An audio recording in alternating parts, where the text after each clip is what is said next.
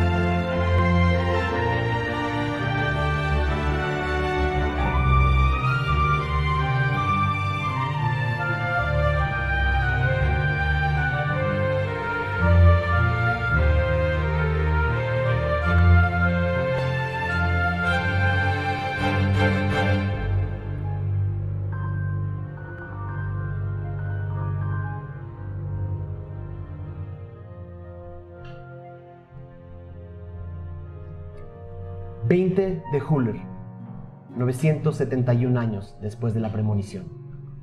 Solender, la ciudad de los ojos, vigila atenta e imponente los confines de Tirsafin.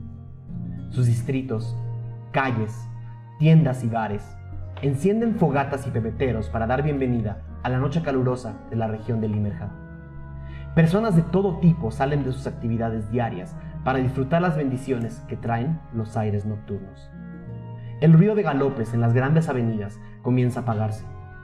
El aroma de inciensos y perfumes contamina las plazas que abren al público sus puertas para recibir a los paisares con copiosas cenas e infinitos barriles de cerveza. Sin embargo, esta noche es especial. La bruma ha decidido que hoy seis extraños se encuentran en, di- en distintos lugares de esta enorme ciudad. El primero de ellos se encuentra sentado en una taberna. Y como todas las buenas historias en Tirsafin, empiezan en una taberna. Es menester iniciar nuestro relato dentro de las manos del minero, un sucio y triste tugurio donde el alcohol es barato y las personas que no quieren ser encontradas pueden pasar desapercibidas al menos por un rato. Eudora Wellington no es la clase de persona que uno esperaría encontrar ahí. Una mujer de cara hermosa, tranquila, con una larga cabellera de color claro. Entra y sus ojos buscan entre la multitud a un viejo conocido. ¿Quién está sentado en la esquina de esta taberna? Está sentado un plumífero, que es una raza un poco extraña en esta región porque es un poco hombre o un poco pájaro o un poco pájaro y un poco hombre. Am, de cuerpo algo corpulento, me, me dirá un 83, pero en realidad lo que llama más la atención, más allá de su estatura, son dos cosas. Las primeras son un par de alas que sobresalen más allá de su cabeza. Eh, y la segunda cosa es su enorme pico, es un pico de águila, ah, solo que magnificado para un cuerpo de un 83, ¿no? Entonces es un picote. Ah, que es amarillo y termina con la punta gris. Los ojos no se ven porque tiene un sombrero, entonces, quién sabe qué, qué hay ahí. Em, pero está vestido con una gabardina de color piel, una camisa un poco como de este color. Y em, está sentado, entonces no se le ven las piernas. Y ya. Está ahí tomándose un whisky. Eudora, conocida por Falcon, se acerca un poco agitada y se sienta frente a él. Falcon, qué bueno que llegaste.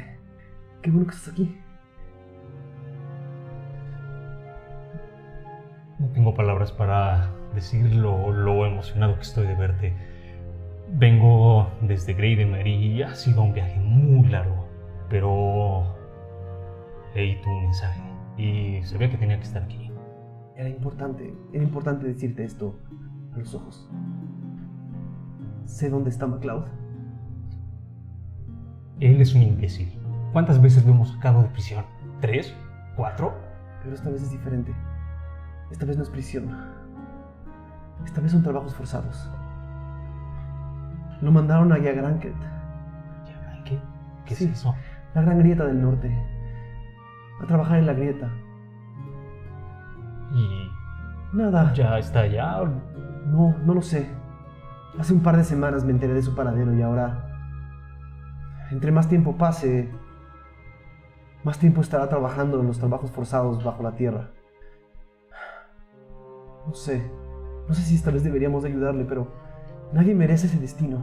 Y, y menos por, por lo que... Es un imbécil. Pero es un amigo. Y hay que cuidar a los amigos. Falcon, no tengo mucho tiempo. Y este tipo de tabernas me ponen nerviosa. ¿Puedo alzarla y ver un poco? Sí. Claro que sí. Eh, alrededor de ti es una taberna llena de malas caras. Gente de varias razas. Orcos, medio orcos, eh, enanos. Puras, puras razas que en general se dedican a, a trabajo fuerte. Esta taberna está a la mitad del distrito industrial. Entonces Casi todos ellos salieron de trabajar en trabajos muy duros, mineros, trabajos muy duros de, carga pesada.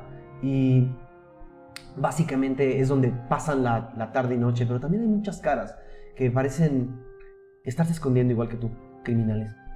Eh, no es un lugar amistoso, y menos para una mujer como Wellington. Eh, pero ella parece estar bien conectada. Las miradas la ven, pero no. No es particularmente un, un momento estresante para ella. Pero sí está nerviosa. Te dice, Falcon. Me estoy quedando en la Buena Espina. Es un hotel en el Distrito de las Artes. Es fácil encontrarlo. Instálate en la ciudad y hablemos cualquiera de estos días ahí. Pero si vas a ir a buscar a MacLeod, al menos házmelo saber. He pagado ya dos noches en este establecimiento para que te quedes. Yo te recomendaría que te termines ese whisky y subas. Hace tiempo que no ven tu cara por aquí, pero no juguemos con el destino. Sí. La bruma no quisiera que te encontrara aquí alguna de las personas de la ley. Estoy muy consciente de ello. Entonces, entre más pronto me pueda alargar de esta ciudad, mejor. La señorita Wellington te da un abrazo. Abrazo fuerte. Así de, de muchos años de que no nos veían. Me encantaría quedarme a charlar. Me encantaría saber cómo has estado. Pero no es el lugar y no es el momento. Sí. Recuerda, y a Grancret. Hablemos pronto, y si no, que la bruma te cuide. Sabré comunicarme contigo. La señorita se despide, viendo para todos lados para ver quién la ve y quién no la ve. Se aleja y se va. Te quedas solo, en tu mesa. ¿Qué haces? Voy a subir. Perfecto. Bueno, primero me fondeo el whisky. Muy importante. Hazme una tirada de constitución. Bien. Eh, De fondo. Se ahoga. Se, se muere. 18. todo bien. Eh, Falcon está acostumbrado Se al alcohol duro se aguanta. y es tal, tal vez el segundo o tercer whisky de la noche. Subes a tu habitación. Eh, es una habitación terrible. La cama, en la cama casi no cabes. Tus alas incómodamente van a poder dormir en ese lugar. Tal vez sea más fácil para ti dormir Sí. en el suelo, pero es un lugar para dormir. Y has estado acostumbrado a dormir en peores lugares. Te sientas en la cama y te pones a pensar en las razones por las que estás hoy en esta ciudad, tan extraña, tan grande, tan ruidosa. Pero no, la bruma no te da tiempo de sentarte a pensar demasiado tiempo. Tiempo y tiempo. De la esquina del cuarto, una especie de humo negro comienza a formarse. Es primero como si algo se estuviera quemando, pero no huele a nada. El color de las paredes de tu cuarto empieza a tornarse gris. Y esa forma, ese humo, esa bruma negra empieza a tornarse en volutas hasta empezar a formar una criatura que a primera vista parece tener dos metros, dos metros y medio de altura. Primero parece como un gran costal negro. ¿Cómo reaccionarías a esto? Saco de mi gabardina de la mano y mi mano sale con tres cuchillos. Me preparo como para cualquier cosa. Si se mueve, le voy a. Esta bruma se empieza a dar de vueltas empieza a transformarse en un objeto redondo al que le salen cuatro patas largas. Un torso pequeño en comparación con la parte inferior de su cuerpo. Por un segundo el sonido empieza a bajar. Y los aromas del cuarto se dejan de sentir. Casi como si esta bruma negra estuviera robando lo que tus sentidos están percibiendo. Finalmente, una pequeña cabeza negra sale del torso y dos grandes ojos blancos se abren y te observan. De la cabeza, dos enormes cuernos que más bien parecieran ser dos objetos hechos de tela que flotan como si hubiera un gran ventarrón. Dos manos se posan sobre el suelo y se inclina y te mira con esos enormes ojos blancos, brillantes como dos enormes lámparas que te observan. No se mueven, pero algo te dice que te acerques. Me acerco, pero a la vez voy alzando el sombrero y le correspondo la mirada con una mirada igualmente penetrante. Es una mirada como si estuviera viendo fuego. Y se corresponde ese mirar. Esa criatura no responde. Pareciera ser casi inerte, pero te ve y esos ojos te están casi invitando a que te acerques más y más. Acerco, acerco. Entre más cerca estás, escuchas casi como si el viento te hablara.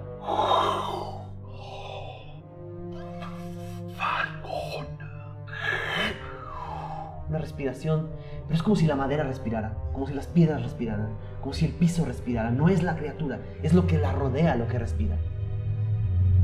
Casi te habla. ¿Le contestas? ¿Quién eres tú?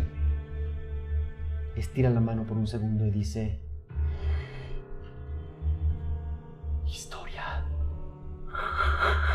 Casi la mano te invita a tocarla. Historia. ¿Historia de qué? No tiene boca, pero lo escuchas.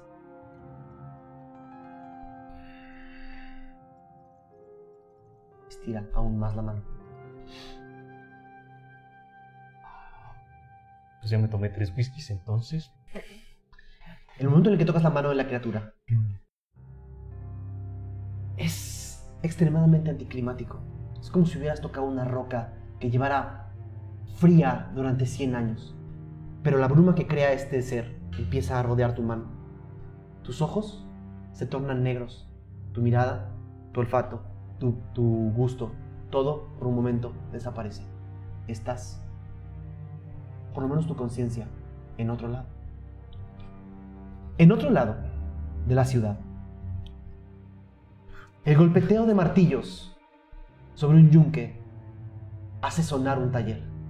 ¡Clank! ¡Clank! ¡Clank! ¿Quién golpea el yunque? Lo golpea un, una criatura como de unos 70, un cuerpo robusto, eh, musculoso, los músculos son tonificados. Ah, tiene rasgos faciales muy bien marcados.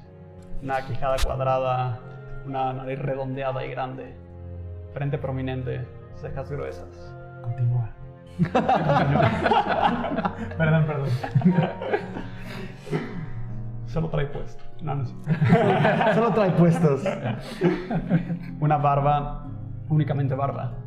Y la cosa que más llama la atención de este individuo es que tiene la piel totalmente azul y tiene aletas en en lugar de orejas, en los antebrazos y en las piernas. Está martillando, creando, forjando. ¿Qué forja? Está forjando un martillo, un pedido. Del fondo del taller se escucha. ¡Al! ¡Turi! Es tarde para estar golpeando ese yunque. Quiero dormir. El pedido es para mañana. Ah, te falta mucho. Un par de horas todavía. Un par de horas. Sí, un par de horas. ¿Sabes cómo funciona el negocio? Procura golpear el yunque más. Un poco más quedito, por favor. Sí, sí. Y empieza a golpear más fuerte. Este ser camina lentamente eh, a lo lejos. ¿Cómo es este maestro? ¿Cómo es esta persona? Cuéntanos. Es una. es mayor de edad. Es una persona encorvada. eh, le cuesta trabajo caminar. Y. Siempre tropieza y se apoya de un bastón. Está parcialmente ciego esta persona, entonces sus pisadas son muy lentas. y cuidadosas siempre. El pequeño gato que tiene en el taller toma un poco de agua.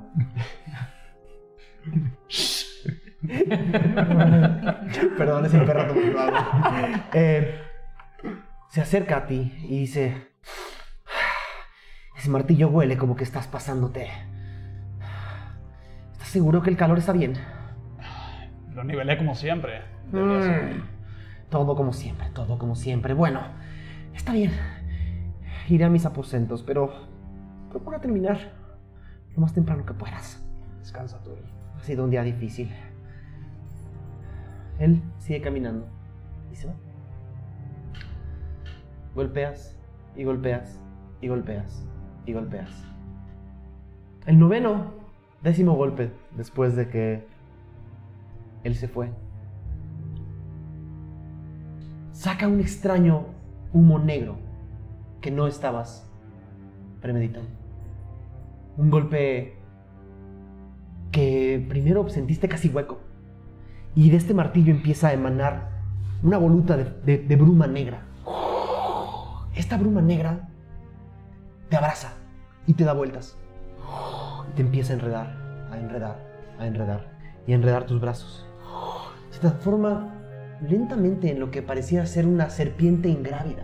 No pesa nada, pero se pone frente a tu cara. Te empieza a mirar y dos enormes ojos blancos te voltean a ver. ¿Cómo reaccionas? Inmediatamente en lo que empieza a enrollarme, mi primera reacción es intentar zafarme, tomar la, la fuerza y forcejear un poco. Hazme, hazme una tirada de destreza, por favor, natural. 16. Rápidamente logras zafarte de lo que pareciera ser esta criatura, pero su ingravidez es casi... Ni siquiera te quiero decir como si estuvieras quitándote un humo de encima. Tiene forma, pero no pesa. Te logras zafar y sales por debajo de la criatura.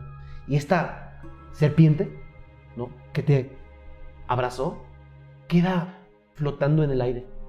Nada más torna su cabeza. Y escuchas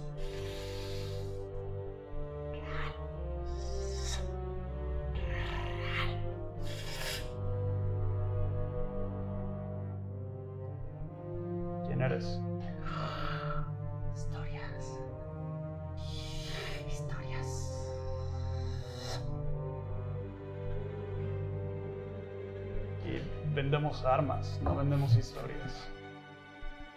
Su cabeza se acerca hacia ti y vuelve a dar una vuelta detrás de tu cabeza. Y se vuelve a poner ojos frente a ojos, casi como si te quisiera estrangular. Pero no pesa nada. Y escuchas mucho más cerca. ¿Quieres una historia?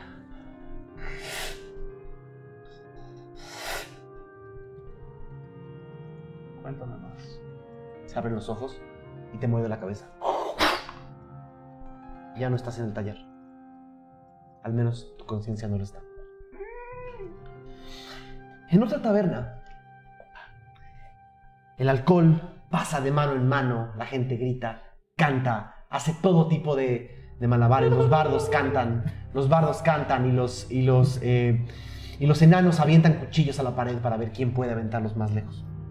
En esa taberna, un pequeño hombre de no más de un metro de altura, un forastero, totalmente foráneo, está maravillado por la ciudad en la que se encuentra y por la vida que tiene esta taberna, el fuego que, que- que la tiene al centro, iluminando todo, la gente, la gente bailando, hombres, mujeres de distintas razas, conviviendo en, en júbilo. Es el final del día, la gente está disfrutando que se terminó. ¿Quién es este hombre y qué hace ahí? Es un pequeño mediano, eh, un poquito más de un metro. eh, se llama Magnus. Y está vestido pues con una, una base azul, unos pantalones muy sencillos, una armadura de piel ya desgastada por los años. Eh, lleva un gran arco en su espalda y una pequeña espadita, un, como dicen, estoque, en su cintura. Como bien decías, pues todo esto le maravilla porque viene de una zona lejana y con no mucha interacción con otras eh, razas. viene aquí a buscar respuestas a algunas preguntas que, que tiene desde hace varios años. Dos gnomos, un hombre y una mujer, jóvenes, se acercan y empiezan a. pues, un poco como a, tu- a- a tutearlo. Ok. ¡Ey! ¿De dónde eres? ¿Eres forastero? Eh, sí, sí, sí, sí, vengo de Bosch. Perdón, es que la emoción. De Bosch Biosch. Osbios. Y la- el gnomo voltea a ver a la otra. ¿Del este? Así es, así es. ¿Ustedes de dónde son? Ah, de, la- de- de aquí de la ciudad. Eh, ¿Me haces una tirada de percepción, por favor? 18. Eh, uno, uno de ellos, el hombre, te empieza a decir, bueno, eh, bienvenido a la ciudad de los ojos, ¿y es tu primera noche aquí? Sí, sí, sí, sí, voy llegando. eh, pensé que iba a llegar más temprano, pero se me hizo tarde y pues es la hora que se puede llegar. El gnomo está vi- viéndote muy fijamente a los ojos. como- Casi sientes por tu percepción que está tratando de distraerte. Sientes una pequeña mano que está acercándose a una bolsa que traes del lado derecho. La sonrisa de la gnomo mujer es casi imperceptible mientras voltea a ver a los ojos y una de sus manos no parece estar tan cerca de su cuerpo. Quito, muevo la cadera. Digo, hey, ¿qué estás haciendo? Nada, nada, eh, eh, eh, nada, eh, perdón, ¿Qué es esto? ¿Qué te pasa? nada. Ok, vámonos. Y lo agarra de la mano y sale corriendo. Eh, lo, primero que, lo primero que se pregunta Magnus es, puta, mi primera experiencia en una taberna en esta ciudad y Sí, ¿qué, qué, qué está pasando? se acerca un cantinero y te dice, hola pequeño forastero, me disculpa por... Es un, es, un, es un medio orco con una barba corta, con dos colmillos que salen de abajo de su, de su labio inferior. Sus ojos son amables, tiene unas enormes cejas y, no- y tiene la, la cabeza completamente rapada. Esta gente solo ve forasteros y lo primero que hace es tratar de molestar. Permítenos ofrecerte un poco del licor de la casa. ¿Estás dispuesto? Pues, no sé de qué estás hablando, pero estoy dispuesto a probarlo. El licor de la casa es una combinación de unas de combinaciones de, de viejas cebadas fermentadas y finas hierbas del sur. Cervezas con hierbas. Sí, Mm, se sirve caliente. Mm, algo nuevo. Sí. Sí, sí, sí. Dame un vaso. El nombre no es muy agradable, pero a la gente le gusta. Vómito de dragón. Mm. Se me quitaron un poquito las ganas, pero pues vengo a aprender. Regresa a la parte de atrás de la barra y de un barril sirve ¡pah! y te la sirve frente a ti. El tarro es grande, exacto. El tarro es grande y todavía ves como algunas de las personas de alrededor se, se maravillan un poco de ver un forastero. Estás en una región de la ciudad donde generalmente los forasteros no llegan. Los, foras- los turistas y los forasteros llegan a la, llegan a la región, a la- a- digamos, a la- al distrito de las artes o al distrito Mm.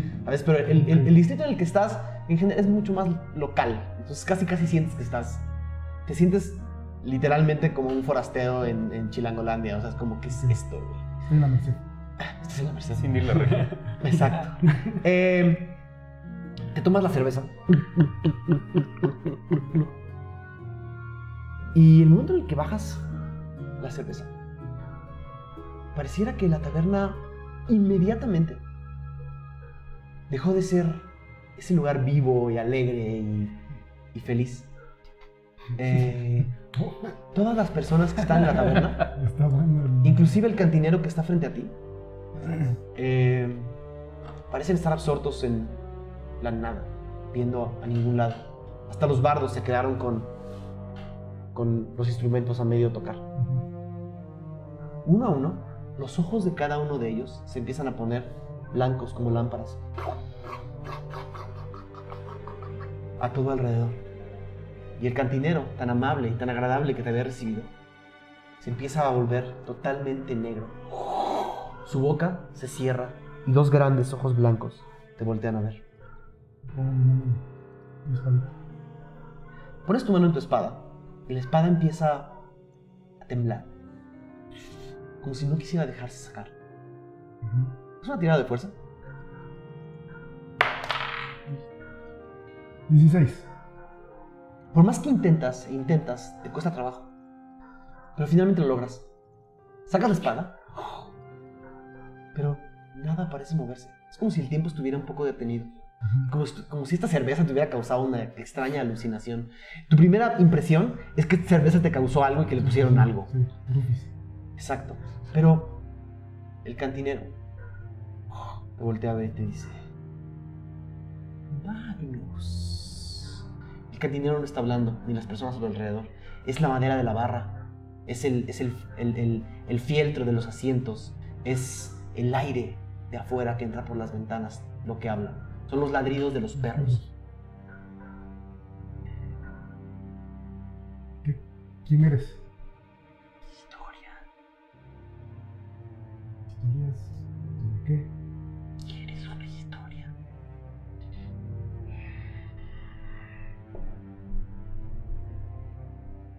Está bien. Vengo a aprender y por respuestas. Probablemente esa es la historia. Tenga lo que quiera. Perfecto. Hazme nada más por un momento una tirada eh, natural. No, no, una tirada natural de eh, carisma. Un saving throw de carisma. Perdón. Perdón, para los que están allá afuera, saving throw es una cosa como medio intraducible. Es un Tira- tiro de de salvación. salvación. Es para que no le pase algo mal. 18. No es que se tire físicamente Eh, A tu lado. para salvarse. Por un momento casi tienes miedo, pero no. Eh, Magnus siempre ha sido un aventurero valiente y sus ganas de ser un héroe evitan que lo que esté sucediendo en esta extraña ciudad a la que llegó le parezca terriblemente extraño. Ya has pasado por cosas peores. Toda la gente de la taberna, todos ya rodeados de esta bruma negra, se acercan a ti uno tras otro, uno tras otro, uno tras otro, hasta hacer que toda la luz que hay a tu alrededor desaparezca. Los ojos del cantinero, o de este cantinero creado hecho criatura, se acercan a ti, se ponen frente a tus ojos y te abrazan. Tu conciencia ya no está ahí, Ni tu dinero. ni tu dinero. Mientras tanto, en una escena completamente anticlimática en comparación con esta taberna tan llena de vida, el olor a polvo y el olor a vejez hace feliz a Lexion. Los libros, las mesas, a mi abuelita. esta vieja biblioteca, esta vieja biblioteca de la Academia del Sol en la ciudad de los ojos, es un lugar que para él se siente familiar y al que va muchas veces a qué. ¿Quién es Lexion? ¿Está solo? Cuéntanos más. Pues supongo que no está muy concurrida ahorita la biblioteca, ¿no? Son las 10 de la noche. Eh, entonces, Lexion es un bardo. eh, Lexion viene, viene de otro lado, viene de los bosques del sur. Lleva estudiando en la ciudad de los ojos unos, que habíamos quedado tres años. Tres años. Más o menos. Eh, fue a estudiar ahí eh, con los ahorros de su familia. Es muy caro estudiar en la ciudad de los ojos. Menos que Namret, pero es muy caro. Eh, estudió, pues, digamos, pues la barbería, ¿no? este, lo que es el entretenimiento, pero tam- también como este, este toque de, sab- de sabiduría que hace que la música tenga como estos poderes mágicos, que solamente los más sabios eh, tienen, y pues es la sabiduría que, está, que existe en la academia, ¿no? Entonces, básicamente, pues es un, es un hombre que se parece mucho a mí, para no hacer la, el cuento largo, ¿no? Este, más o menos un 80. Igualito. Fornido, fuerte, unos músculos. Barbón, pues ya sabes. Eh, está en la biblioteca, eh, digamos, em, haciendo un poco de, em, ¿cómo se dice? Research. Investigación. Investigación, así un poco de, eh, de, de- de estudio posterior a sus eh, estudios académicos, pues ya acabó.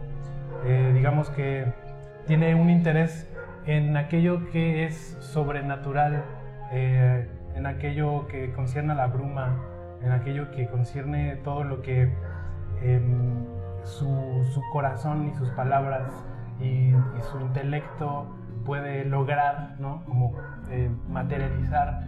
Eh, todo eso es, digamos, lo que podría él estar estudiando ahí, en la biblioteca.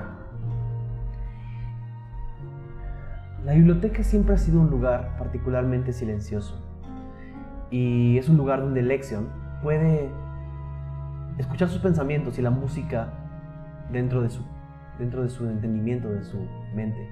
Muchas veces ha sido ahí a componer en silencio para después ir a probar la música afuera. Eh, como tú mismo decías, es tarde, es casi cercana a la medianoche. Es por eso que te resulta extraño que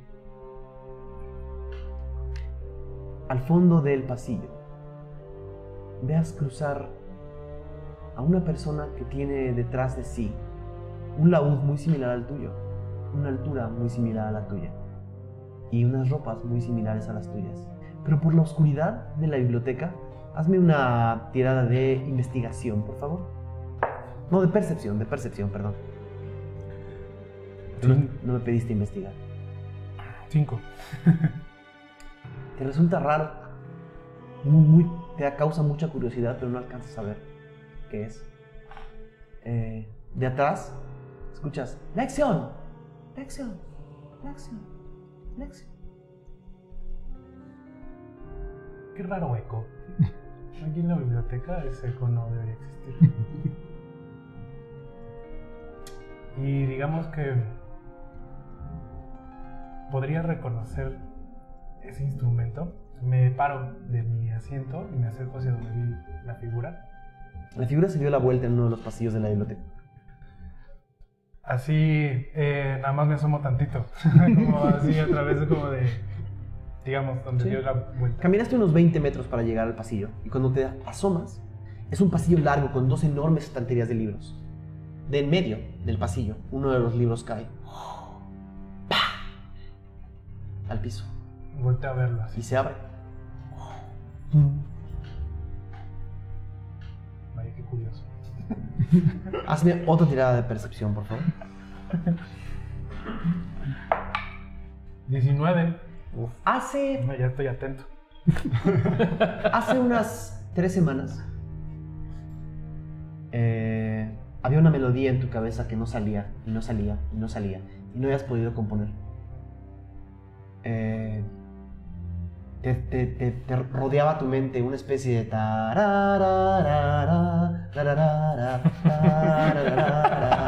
y te perseguía. No, no dejabas de pensar en esa música y como si lo hubieras escuchado muchas veces. Se había, se había quedado pegada en tu, en tu cabeza. Y este libro está tocando esa melodía. Una y otra vez.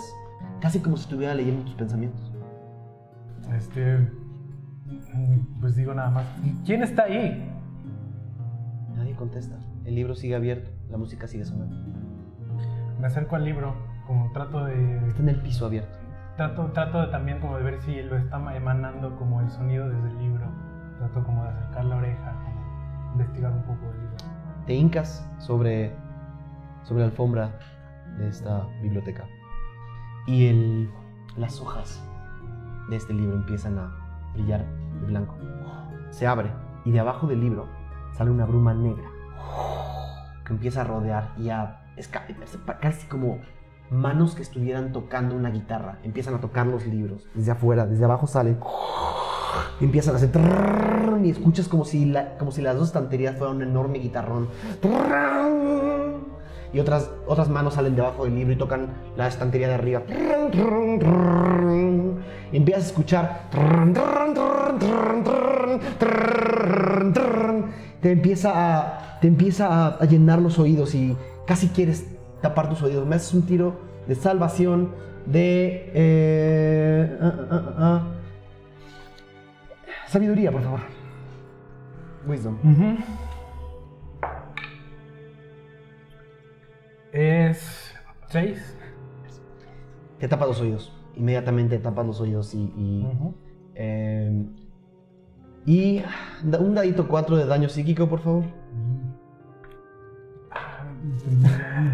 Empezando, ganando. El primer daño de la campaña, Primer daño de la campaña, 2 de daño. 2 de daño psíquico. First attack. Te tapas las o- los oídos como si esta cosa estuviera tratando de. Estuviera tratando de, de entrar a tu cerebro. Y cuando cierras los ojos, solo ves dos grandes luces adentro de tu propia visión que se encienden y te dicen, Lexion. Eh, supongo que estoy un poco aturdido, ¿no? Un poco como que acabé de decir, recibir daño psicológico. Este. Psíquico. El otro lo tenemos todos, pero. Este. Un poco, pues un poco supongo con, con más, con, con- con más como irritación, ¿no? Más notable como. Este, le digo, ¿qué? ¿Qué quieres? Historias. Historias. Ah, yo pensé que querías que te contara una historia. Yo me sé muchas historias. ¿Para qué quiero más? No te deja abrir los ojos. No puedo ver. Solo puedes ver adentro de tus ojos esas dos luces blancas. Puedo respirar así Sí, como. perfectamente bien. ¿A qué huele? Así como. a Absolutamente a nada. Y doy una bocanada así como. Absolutamente extraña nada. mucho. Es como si esta bruma negra estuviera robándose todos, todo lo que tus sentidos pudieran sentir menos ella. Tu olor aguardado. ¿Quieres escuchar? Este. No tengo de otra, ¿no? ¿Está bien? Escuchemos. Esa luz se enciende, llena tu cabeza y escuchas la música extremadamente celestial. Tu conciencia ya no está ahí. En otro lado de la ciudad de los ojos, una ligera lluvia cae sobre un callejón. La calle empedrada eh, y las luces que, emanan de las casas de alrededor, la risa de gente cenando. Cobijada por Ahora nos dirás que hay una figura casi encorvada cubriéndose de esta llovizna. ¿Quién es? entre dos tambos como repletos de basura, un poco así como de entre tela vieja, cartón y cosas así, se encuentra acurrucada entre estas dos figuras. Un ser que si te encuentras a medianoche estarías bastante asustado. Lo primero que eh, se puede ver, lo primero que se puede ver entre la oscuridad son dos prominentes cuernos, eh, muy anchos, de color rojizo en la base, muy oscuro, que se va atenuando hasta llegar a una tonalidad casi blanca. Eh, un rostro curtido, de color índigo, un azul más o menos claro, y una mirada bastante perdida dos orejas muy grandes eh, en horizontal, moteadas con, con un tono de azul más oscuro, eh, se hacen ligeramente hacia abajo, ¿no? Y podemos ver a lo que es una tiefling eh, con la mirada un poco asqueada, ¿no? De estar en la llovizna, pero al mismo tiempo perdida en sus pensamientos. Se abre una puerta. Eh, ¡Bonio! Hay alguien en el callejón. Puedes ir a ver. Unos pies corpulentos salen de la puerta. Un hombre, un humano gordo y grande, con una gran barba, que en la oscuridad de la noche no se alcanza a ver si es roja o negra. Dice, ¿quién anda ahí? con, por primera vez logra percibirse como una cola gruesa y lentamente, sin responder, eh, estira con esta cola y busca un pedazo de, de, de botella. La toma con la cola y la revienta en el suelo. Ahora tengo que hacer un tiro yo. El hombre no se inmuta. Dice, "Ah, ¿quién anda ahí? Da dos pasos hacia adelante, se acerca un poco más a ti. Chapotea en los, en los charcos del piso. Estoy viendo quién eres. Hola. Eh, disculpe, ¿este bote de basura es suyo? Aléjate de aquí, indigente. No puedes estar aquí. ¡Shu, shu, shu! Em, ¡Anea, trae la escoba! Con, con la cola y la, la botella reventada, lo primero que hago es como acercarla así a la persona, poner la cola delante y la botella sostenida por esta cola, mientras voy alejándome como lentamente, ¿no? Un poco como, pues ni siquiera sorprendida, bastante como acostumbrada a ese tipo de tratos. Está bien, no quería, no quería molestarlo, solo estoy cubriéndome de la lluvia. Escuchas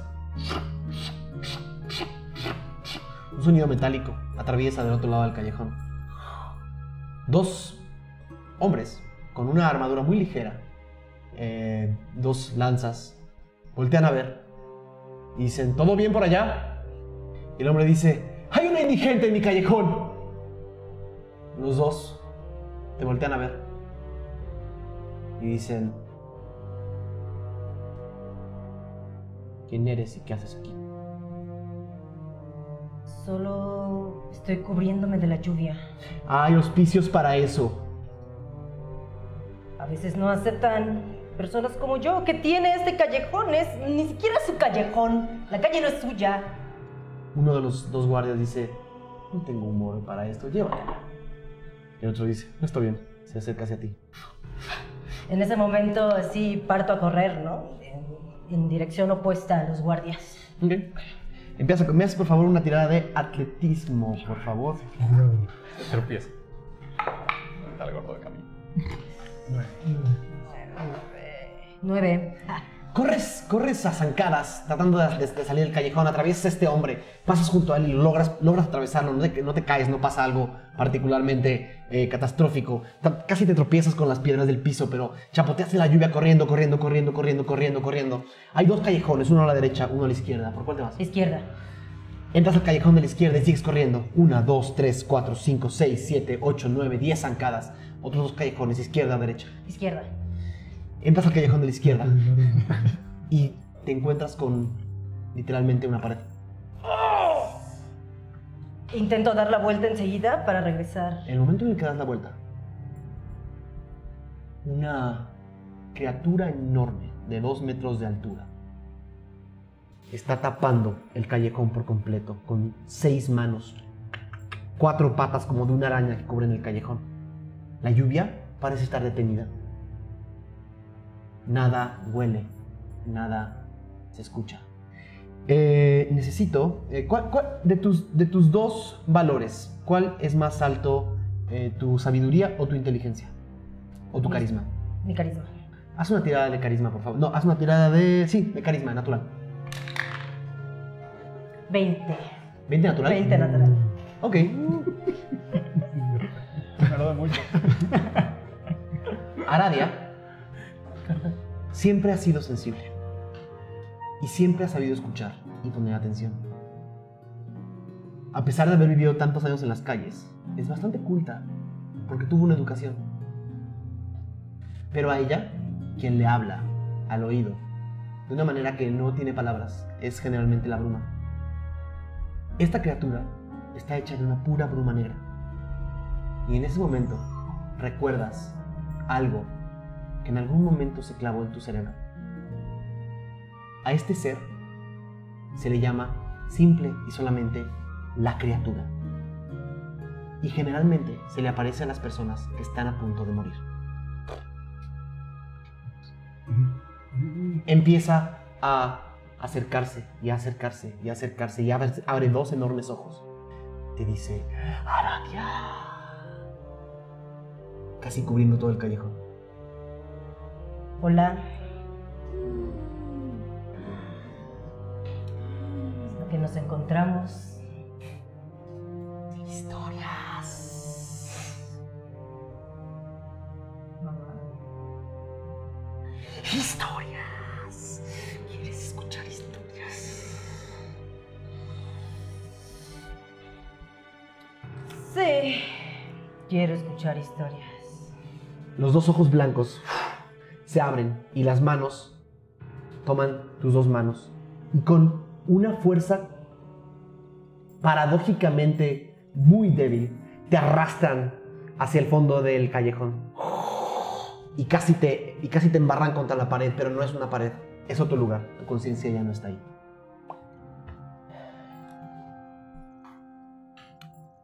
En un pequeño cuarto meditando. Se encuentra un joven. Está solo, pero no parece estar preocupado. Está haciendo... ¿Qué? ¿Quién es? ¿Y qué hace? Se llama Hio eh, Musashi Juan, o Yuan, y está sentado, como bien dices, eh, meditando. Está en esta posición, en flor de loto, y está realmente muy tranquilo. Está prestando atención a la mayoría de los ruidos. Eh, no le gustan mucho los ruidos, las, las zonas con mucho ruido, entonces siempre intenta estar de la manera como más callada. Y eh, sin embargo, le llama mucho también la atención los olores que hay en esta, en esta ciudad nueva. Él, él llegó apenas, entonces Escucha unos perros ladrar. eh, escucha unos perros y eso lo, lo alegra un poco. Eh, siempre se ha llevado bien con, con los animales Eh, y también lo pone tranquilo, ¿no? Después de todo, si los perros están ladrando, es que están viendo algo. No, un chiste. Y está meditando. Está meditando. ¿Qué piensa cuando medita? eh, en todo lo que tiene que aprender, eh, en cuánta eh, tiempo ha pasado desde, desde que dejó como su pueblo sin que se dieran cuenta, ¿no? Eh, su, digamos, tutor eh, vino acá en, en busca como de, de sabiduría y de poderse como dominar más las técnicas de combate que tiene. Y en estos momentos eh, piensa en eso, pero al mismo tiempo eh, se concentra eh, como en la nada, por así decirlo. Escucha como alguien toca en la puerta. Lo primero que hace es eh, intenta oler y identificar si es un olor a lo mejor de la persona que lo recibió o si es alguien nuevo, un olor nuevo. Una tirada de percepción. Oh, Dios mío. Ok, ¿20? 20. ¿En dónde está? ¿Qué? Sí. Sí. No es un refresco. Ah. Uno. Mira. Se conectó ahí muy ¿Cómo cabrón. el- supo? Uno natural. Uno Uno natural. natural. Muy bien, muy bien. El momento en el que empiezas a, a olfatear, eh, empiezas a olfatear y uno de los perros de afuera empieza a ladrar muy fuerte. Se, de- se desconcentra y no puede. Desconcentra, desconcentra por completo tu concentración eh, y empiezas a oler, empiezas a oler algo completamente distinto a lo que te habías imaginado. Casi te huele como flatulencia. Este. No sé, se saca mucho de onda y. ¿Quién está ahí? Traemos su, su- su cena, señor. ¿Mi cena? Sí, le- le- es parte del servicio de la taberna. Ah, adelante, adelante, está bien. ¿No, ¿No puede abrir la puerta? Eh, si la puedes abrir, no la cerré. Está abierta. Ah, pe- pe- perdón, tengo una charola, pero est- está bien. Escuchas cómo pone la charola en el piso, lo escuchas muy bien. Abre la puerta, Ajá. entra y te dice, una, una disculpa, señor, no, no- no- no sabía. No te preocupes, todo está bien. Eh, gracias, entonces está incluido. Sí, sí está incluido con, con- con su pago de la noche. La voy a poner eh, en la mesa, la mesa está en la esquina. Gracias. Y pone la comida en la esquina. Eh, pone atención, eh, quiere escuchar exactamente, aunque le haya dicho en dónde está la, la mesa, quiere escuchar más o menos en qué parte del, del cuarto está. Sobre todo para hacer como un pequeño mapeo a lo Ujú. mejor de, Eh, del cuarto. Haz una tirada de percepción con ventaja, porque llevas un rato en el cuarto. Ok. Para los que están allá afuera, una tirada con ventaja, se tira dos veces y se toma el mejor dado.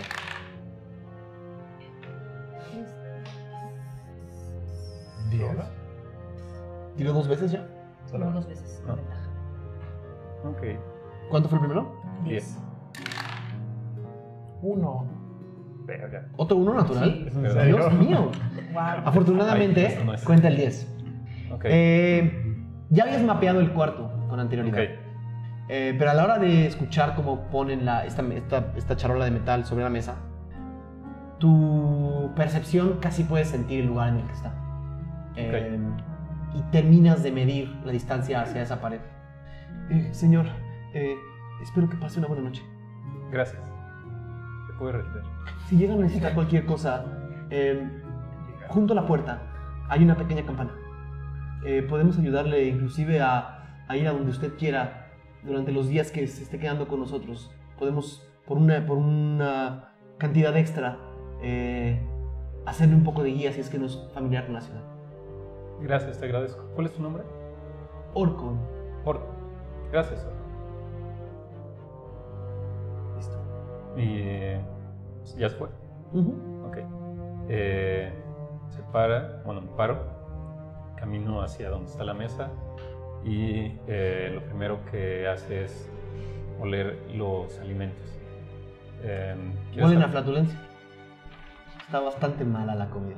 Ok. Eso es algo que a, a él como que es muy susceptible.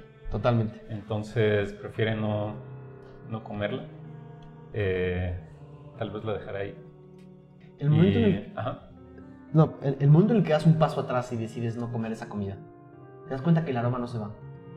Te alejas y el aroma no solamente no se va, sino que es más fuerte. Eh, vuelve a intentar como meditar y concentrarse, no quiere perder la calma. Eh, sin embargo, mm, sabe que no es normal ese olor. Eh, no es algo común, digamos, y que además la comida huele así. Hazme un saving throw de inteligencia, por favor. Ok. Ah, ¿Dónde está? Aquí. Ahí. 13. Trece. 13. Logras alejarte, Natural. logras alejarte del aroma y ese aroma no parece... No. El momento en el que te das cuenta que ese aroma es casi ácido y iba a empezar a afectar tu sentido del olfato, te echaste varios centímetros para atrás eh, y caminaste sin mayor problema ya con el cuarto bien mapeado hacia el otro lado del cuarto.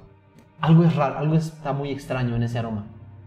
Es casi como si estuvieras oliendo algo más. No realmente la comida. El aroma empieza a ser más y más fuerte, pero no te daña, no te hace daño. Ok. Em, ¿Hay algún como origen, alguna parte donde hay un olor más fuerte? Eh, En realidad empieza a permear todo el espacio. ok. Em, va a intentar tocar la campana. Se acerca En el momento en el que tratas de tocar la campana, se mueve la campana, pero no suena. Ok. Am, El aroma es cada vez más fuerte y parece acercarse a ti. Yo como que presiente que esto es inevitable. Se queda quieto y espera a que suceda. lo que tenga que suceder. Por primera vez en años, algo se ilumina adentro de tu cabeza. Eh, dos luces blancas. Tenías muchos años sin ver luz. Pero no parecen asustarte ni parecen causarte un, eh, un sobresalto. Simplemente es como si dos pequeños focos se estuvieran prendiendo adentro de tu cabeza. Y escuchas... "Hio". ¿Reconozco esa voz? Es el sonido de la campana. Sí. Hio. Sí. ¿Qué quieres? Historias. Mm. Algo me dice que no hay manera de escapar de esto y que es parte de mi destino. ¿Quieres tu historia? Vamos. Las luces se apagan. Ya no estás ahí. Estás en otra parte. Vamos a tomar un pequeño descanso antes de iniciar la siguiente.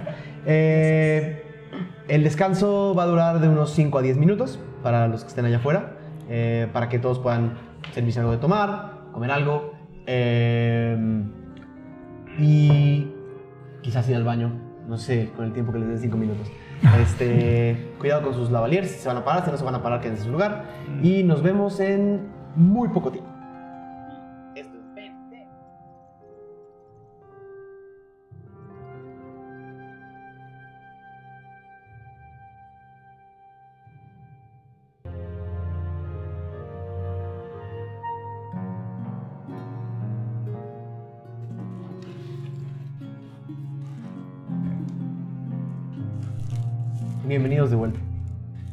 Nada, muchas gracias a todos los que están allá afuera viéndonos. Estamos recibiendo una respuesta que no esperábamos y estamos felices.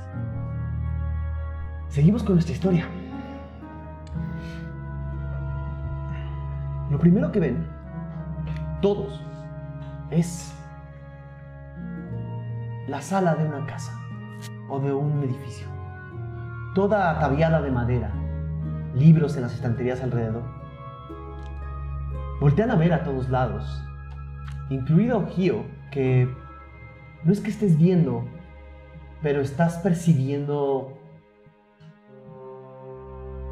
más allá de lo que en general percibes. ¿Ya algo? No huele a nada, no huele a nada. Están en un espacio en el que se asemeja un poco a lo que sentían cuando vieron a esta criatura.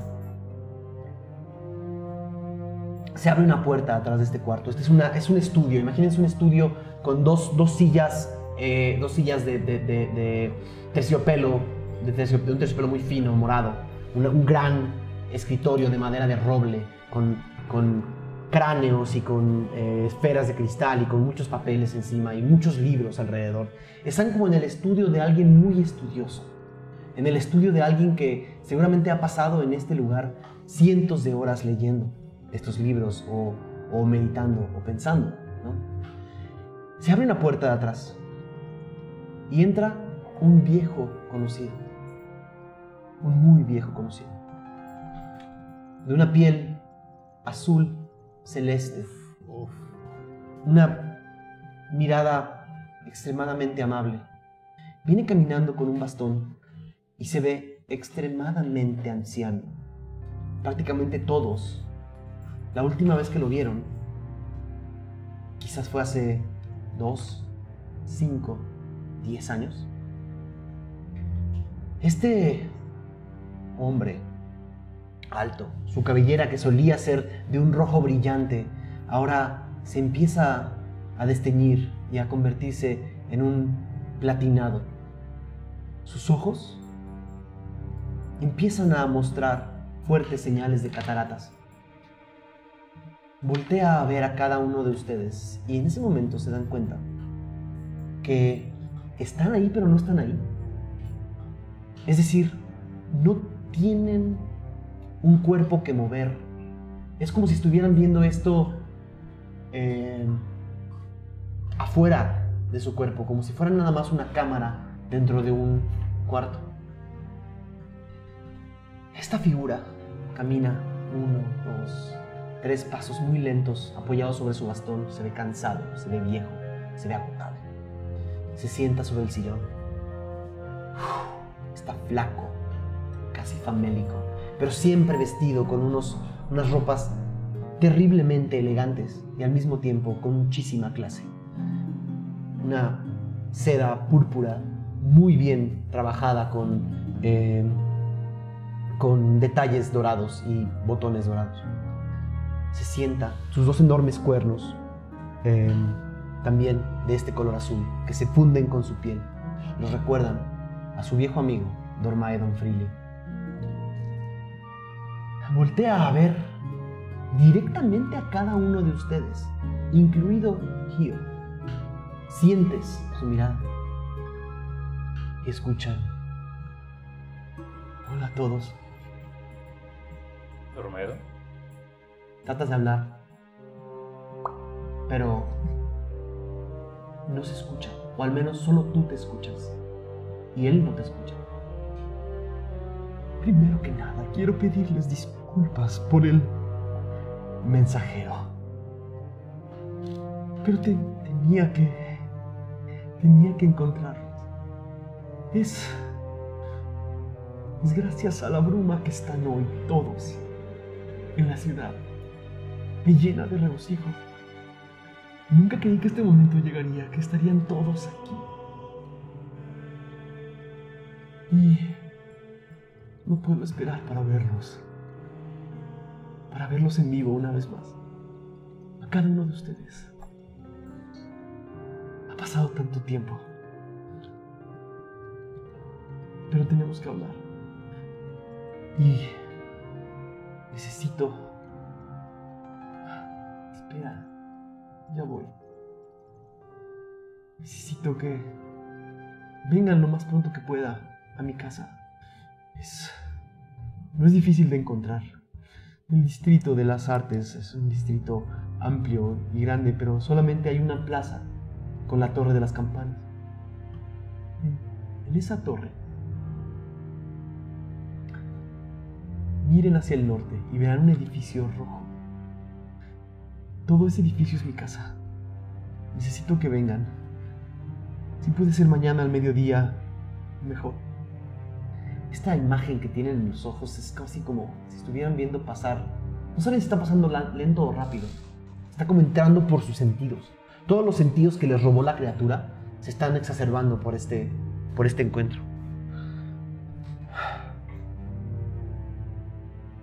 El tiempo que puedo seguir dando este mensaje se acaba. Solo sepan que a uno, a todos y cada uno de ustedes, por una u otra razón, los quise como a los hijos que no tuve.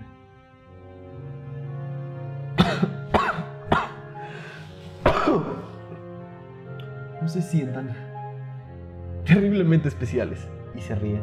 Saben que es parte de su humor. Mentira, sí lo son y lo saben. El edificio rojo, en la Plaza de las Campanas, al mediodía. Gracias por aceptar escuchar la historia. Poco a poco sus conciencias regresan.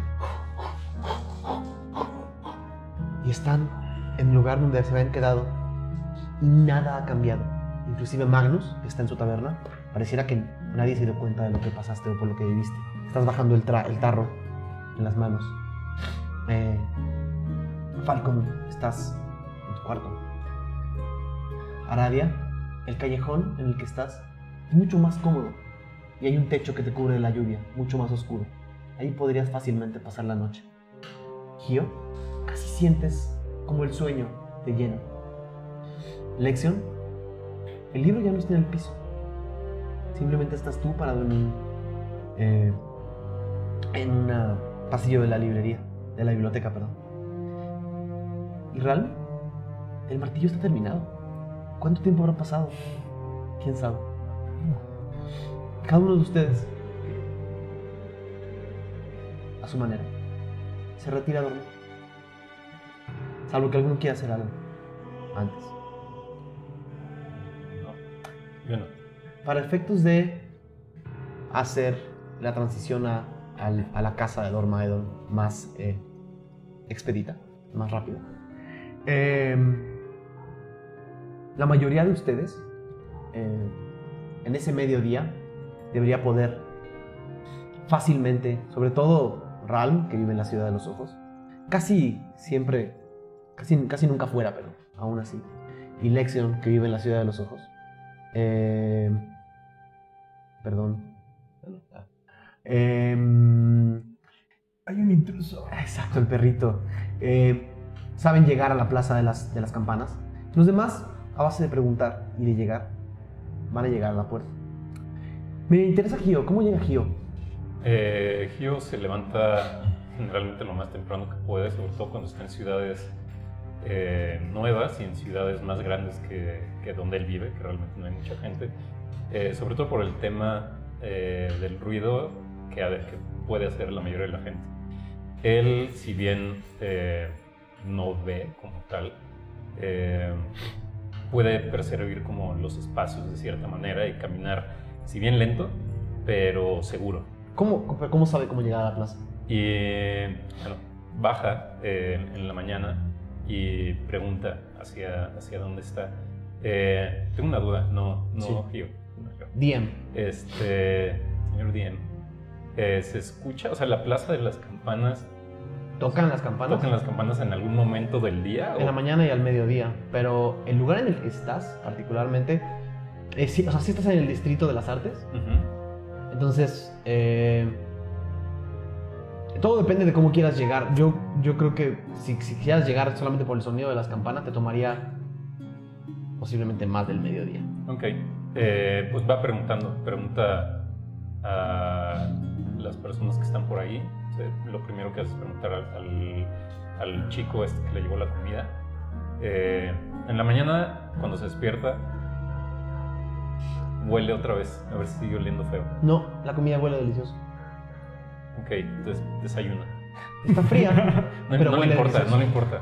También de donde viene no es como que haya mucha comida todo el tiempo. Eh, entonces no, tampoco es como de desperdiciar eh, la comida.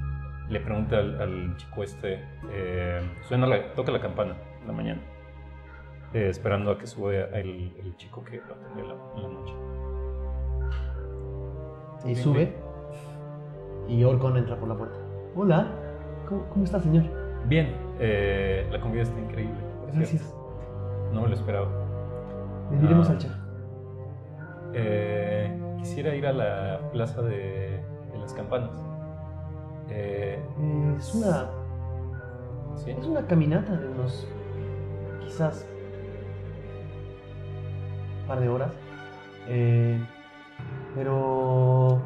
podemos acompañarlo o pedirle a uno de los carruajes que generalmente pasan por esta área que te lleve. Cobran una moneda de plata. Mm, preferiría que alguien me acompañara. Yo, Eh, yo podría por dos monedas. Me parece ideal. Y oro. Bueno. Eh, tiene una bolsita, siente, como que ya está muy acostumbrado, siente las monedas, luego, luego sabe de qué denominación son y se las da. ¿Qué descontar? El- la, moneda de la moneda de Tirsafin en general eh, se llaman aus au o sea, son Au. aus de oro Aus. de plata aus de, aus de, de cobre aus de platino Eh, entonces tomas dos aus de plata y se los se entregas doy. Eh, ¿quieres ir ya? Sí. Muchas gracias.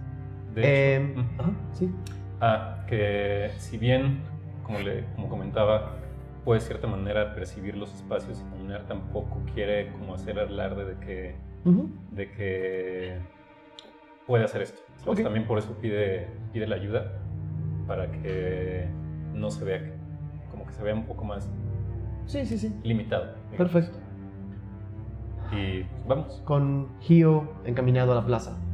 Uno a uno llegan a este edificio. Tocan la puerta. Cada uno de ustedes por separado no llegan juntos. Y les abre un. Lo que pareciera ser un. Primero ven como afuera de la, de la casa una pequeña conmoción.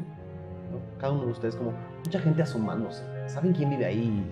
En general, siempre hay gente afuera que quiere husmear y chismosear la persona que, que los llamó amigos en esta especie de visión, eh, tiene una cierta fama y siempre hay gente afuera de su casa tratando de hablar con él, verlo más, etc. Algunos de ustedes lo han intentado y han sido parte de esa, de esa turba. Eh, Lexion reconoce a una, a una renombrada, pero muchas veces eh, más incómoda que inteligente periodista llamada Fadlaria Lomenech, eh, a la cual ignora. Y todos uno a uno empiezan a ser pasados por el. por el. eh, ella es como una. tiene una especie de fanatismo extraño por este personaje. Eh, los empiezan a pasar cada uno de ustedes a este edificio. Es un edificio hecho de una piedra roja con, con ventanas grandes de, de gran calidad. La- el distrito de las artes, sobre todo para Arabia, que seguramente llegó callejoneando y un poco en el estado en el que está. Eh, sobre todo mojada y, mojada y cansada. No necesariamente de otra forma, pero eh, cuando te abren la puerta no parecen tener un problema, saben quién eres y te dejan pasar. Eh, y así con cada uno de ustedes. Y a cada uno lo van, eh, lo, lo- entran a un recibido con una larga eh, alfombra roja, estatuas de muy buena calidad, bustos de personajes diversos en, este recibidor, una gran escalinata que, conecta con los pisos superiores. Cuando están en el centro de este edificio, adentro, pu- pueden ver que tiene tres pisos y, y tiene al fondo una especie como de galería y al fondo de la galería no pueden ver mucho más, es, es oscuro, está oscuro, es de día pero adentro es oscuro porque no hay nada, nada encendido. Eh, este sirviente los hace pasar a todos a, un, eh, a una especie de sala de espera. uno a uno entran y por primera vez se ven a los ojos. ¿Qué hacen? Mm, lo que hace Kyo es que correctamente con los sonidos o intenta eh, saber si hay más personas. O sea, quiero saber si los demás están haciendo ruidos o están completamente quietos. Sientes, sientes a cinco, per- eres el último en entrar. Ok. Eh, fue más difícil para, fue, fue más tardado para ti llegar. Ujú. Entonces eres el último y percibes cinco figuras que no se están, que inicialmente no están hablando, están como cada uno sentado en, es una gran sala con, con diferentes, diferentes asientos. Eh, es, de, de- nuevo, es una especie de como, como de antesala, como de, como de pequeño recibidor dentro, después del recibidor principal, es como más para recibir invitados más de honor, donde, donde otro día los hubieran recibido con té o con algo por el estilo, pero parecía estar, parecía haber como un silencio sepul- sepulcral. No parecía haber mucha gente en esta, en esta casa. Estamos nosotros solos en una Sí, van sala entrando uno a uno a una sala muy elegante, con muebles muy elegantes, muy cómodos. Y hay así como gente de, de Solo ustedes. nada más nosotros. En esa sala sí. Les dicen que tengan paciencia y que esperen. Pues me presento con los demás. Este, les digo, los volteo a ver y les digo, hola, eh, mi nombre es Lexion. Y les extiendo la mano, saludo así como uno por uno. De-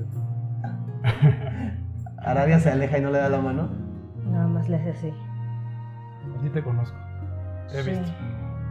Eh, Aradia se encuentra como increíblemente incómoda, casi así como tiesa, como si al momento de tocar algo fuera o a romperlo o se lo fueran a cobrar o realmente no está acostumbrada como a estar en sitios tan elegantes y ese tipo de opulencia en realidad la hace sentir muy pequeña. Sin embargo, ver una cara conocida es así como de... Ajá. Eh, Ram se levanta, te voltea a ver, un poco inspeccionándote, y él trae unas túnicas largas con unas vendas usadas para ocultar lo más que pueda el color. Y ve esta sonrisa que tienes en la cara, amigable. Se quita una venda. Ram. Mucho gusto. Mucho gusto, Ram. Ram. Eh, me imagino que también los llamaron. Eh, justo iba a decir lo mismo. Todos estamos aquí, al parecer, por la misma llamada. Señor Freely nos llamó. Magnus está sentado en una de estas sillas, con los pies colgándole. Sí, le queda un poco grande. Sí, eh, y nada más los ve de lejos porque, pues aunque aventurero, nunca ha visto a varios de ustedes. Bueno, a ninguno, pero le saca mucho de onda pues ver a Aradia, ver a un pájaro gigante y a una cosa azul bastante Eh. rara.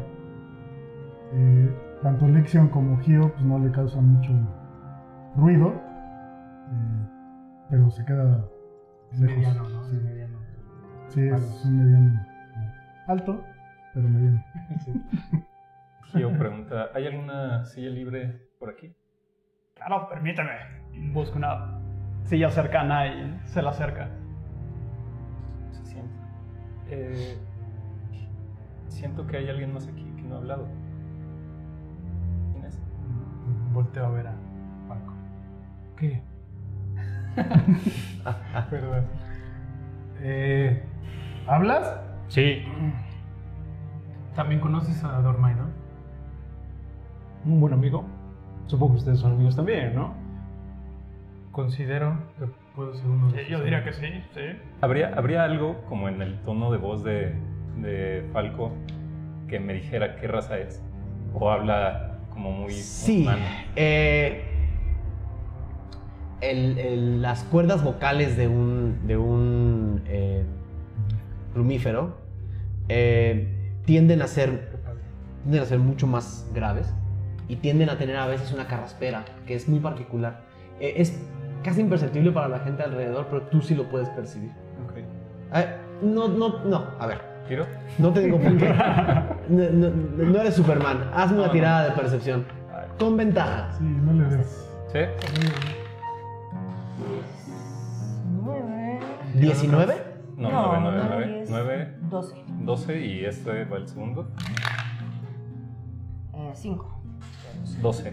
12 era tu DC, sí lo percibes. Ok. Eh, digo, eres un hombre. Nos llamamos plumíferos, pero sí. Lo siento. eh, solo he, he escuchado algunos de los peces. Para mí un honor eh, estar tan cerca de uno hoy. Sí, también es un honor estar con. ¿Un humano? Sí, un humano, sí. Un humano bien parecido. vendas. Tiene buen cuerpo, ¿no? Pues se ve fuerte. Se ve marcado mucho. Se ve marcado. ¿Entrenas? ¿Yo? Sí, Sí, desde muy pequeño. se te nota. Así. Es muy extraño, ¿no? Yo he tratado de contactar a Dormaedón por muchos años y solamente no se deja ver. Me hace pensar que no soy tan amigo suyo. Pues Creía. desde que se fue de mi pueblo no lo he vuelto a ver. Eh, no me consideraría su amigo, sino soy su fan. Para Sí, mí igual sí, fue sí. Una, una inspiración de, de pequeño cuando lo conocí. Tiene muchos años que no lo veo, pero todas las historias que contaba eran maravillosas. Y gracias a eso eh, también he emprendido este viaje para conocer más gente y escribir mis propias aventuras e historias. ¿Y cómo escribes? Dime, ¿Cómo escribes? eh, tengo una pequeña flauta y realmente mis historias las canto. ¿Puedes dar una demostración? Eh, en este momento, no. Está Anda, bien. Oye, ve- veo que él tiene como un laúd. ¿Trae- ¿Traes instrumentos? Eh, sí, Trae su laúd. sí, traigo mi laúd, traigo, traigo atrás. Pues mira, aquí el. eh, ¿Cómo te llamas, chico? Lección. Mucho gusto. ¿Te puedo decir Lex? Claro que sí. Aquí tenemos a Lex que Cruzale. tiene un. como guitarra. Sí, es, es, es una tiorba. Te la presento, la saco, se la enseño, aprovechando que tenemos tiempo muerto, le explico, le explico un, cómo, un poco cómo funciona. Este, tiene este como brazo que se, que se retrae como un un par de veces, como para hacerlo un poco más portátil. Entonces la saco como de atrás y como un acto de magia, digamos, este, como que se hace una, una súper así como un brazo larguísimo. Este, se lo muestro así de cerca, le digo, está afinada en do. Pues qué simpático. eh. sé que. Bueno, el buen, el buen Frilly también le gusta eso de la cantada. Freely también es muy simpático como mi laúd. no entiendo qué dicen. ¿Puedo, puedo- tocar tu laúd? está pasando. ¿Puedo tocar tu laúd? Sí, Eh, por Déjalo tocar, su- déjalo tocar tu, su- tu laúd. quisiera saber si... eh, O sea, pero ¿lo vas a tocar o lo vas a tocar ¿Vas a performar? lo voy a sentir. Lo vas a sentir perfecto, con Ajá. mucho gusto. puedes Quisiera la saber madera. como la hechura. O sea, qué tan bien hecho está. Bueno, No, y pues- aparte, él, él nunca ha escuchado ese instrumento. Ese instrumento es de los mejores laudeos de Dunderkami. Gio, eh, voy a necesitar para tu investigación de este instrumento, ya sea una tirada de investigación o de destreza. Tú eliges. Mm, destreza. Ok. Ahí digo. 19. Estás ligeramente preocupado por haber entregado tu instrumento de esa forma, pero esta persona es bastante hábil, no solamente con las manos, sino con, como con su percepción del espacio, incluidos los objetos.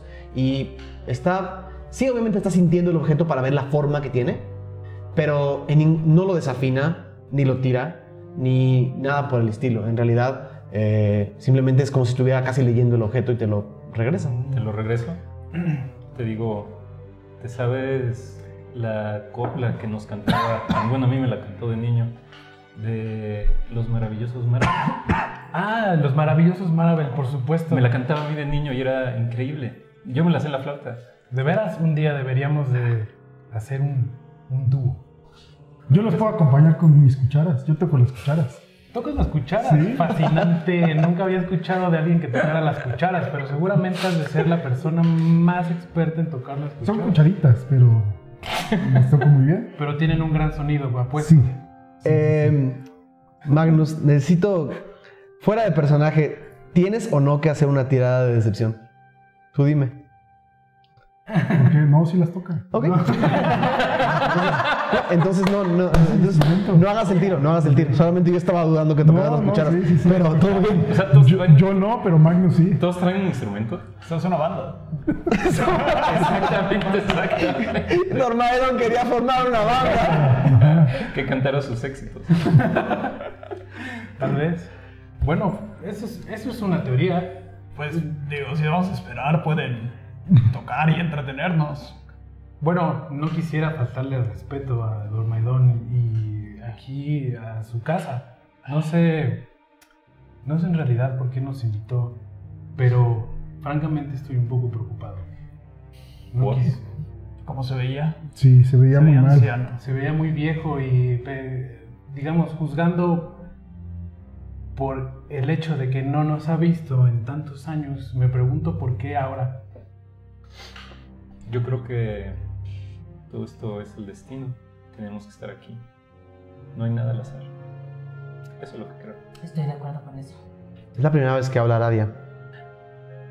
Hola. ¿Qué tal? Mi nombre es Aradia. Le lleva la mano hacia No, los estoy... cuernos. Ah, sí, es justo lo que quería Le lleva la mano a los cuernos, sí. Pu- ¿Puedes oler, Gio, la humedad, la tierra? Y. Y con una tirada de percepción hay otro aroma extra. Vamos por un aroma extra. Ah. Eh, dos. ¿Dos? No, no hueles el aroma extra. Ok. Pero me llama la atención el olor a, hum- a humedad. Ya que a donde vengo eh, casi no hay agua. Entonces me llama la atención. ¿De dónde eres? Yo. De aquí a la vuelta. ¿Y qué eres? Es claramente hija de Dormaidón, ve el color. Por eso, vive, otra cosa. por eso vive aquí a la vuelta. Sí, sí. Sí, la vuelta es el cuarto de arriba. Yo. Yo soy un Tiflin. ¿Nunca habías visto a alguien como yo? Sí, pero bueno, al dormedón, pero no sabía cómo se llamaban. Pues somos una raza preciosa. Eh, lo que sí me llama la verdad mucho la atención es un plumífero. Sí, ya dijimos que era un plumífero. Sí, bueno, pero yo no estaba participando en esta conversación porque los hombres platicaban. Bueno, ahora ya lo estás haciendo. Mm, ¿Y cómo te llamas? Falcón. ¿Y si sirven tus alas?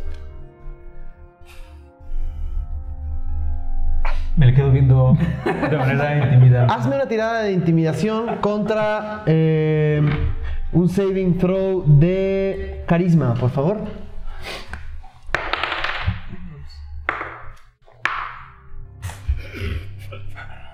De, de carisma 10.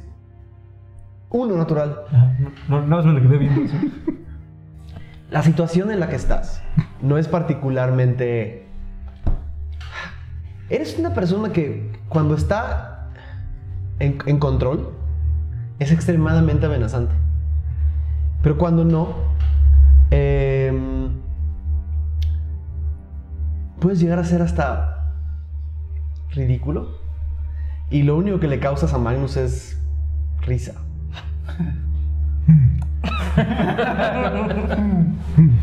¿Qué te parece tan chistoso, taburete? Que me puedes dar una vuelta volando. Fran se acerca y los abraza. Eh, tranquilos, tranquilos. Y vamos a esperar mejor. Digo, nos llamaron por algo, ¿no? No queremos causar ningún problema. Vaya, no quiero, no, no era mi intención ofenderte o molestarte, pero nunca he visto a alguien como tú. Mm, Y. No te. Perdón. Y Magnus no está equivocado. Los, plumíferos son conocidos, la gente sabe que existen, pero la mayoría de ustedes, sobre todo eh, Lexion, que viene de Dunderkami, eh, que viene de Donascal, eh, y Magnus, que viene de, de Bosbiosh, eh, saben que la mayoría de los plumíferos están concentrados en el sur de Tirsafin y es difícil verlos. Eh, em, si alguno de esos tres que acabo de mencionar, solo uno de los tres hace una tirada de historia, tal vez tengan un poquito más de información. Mm, Yo puedo hacerla. Yo Creo que tienes más chance. Tres. Tienes libros. Tienes muchos libros. Eh, 17.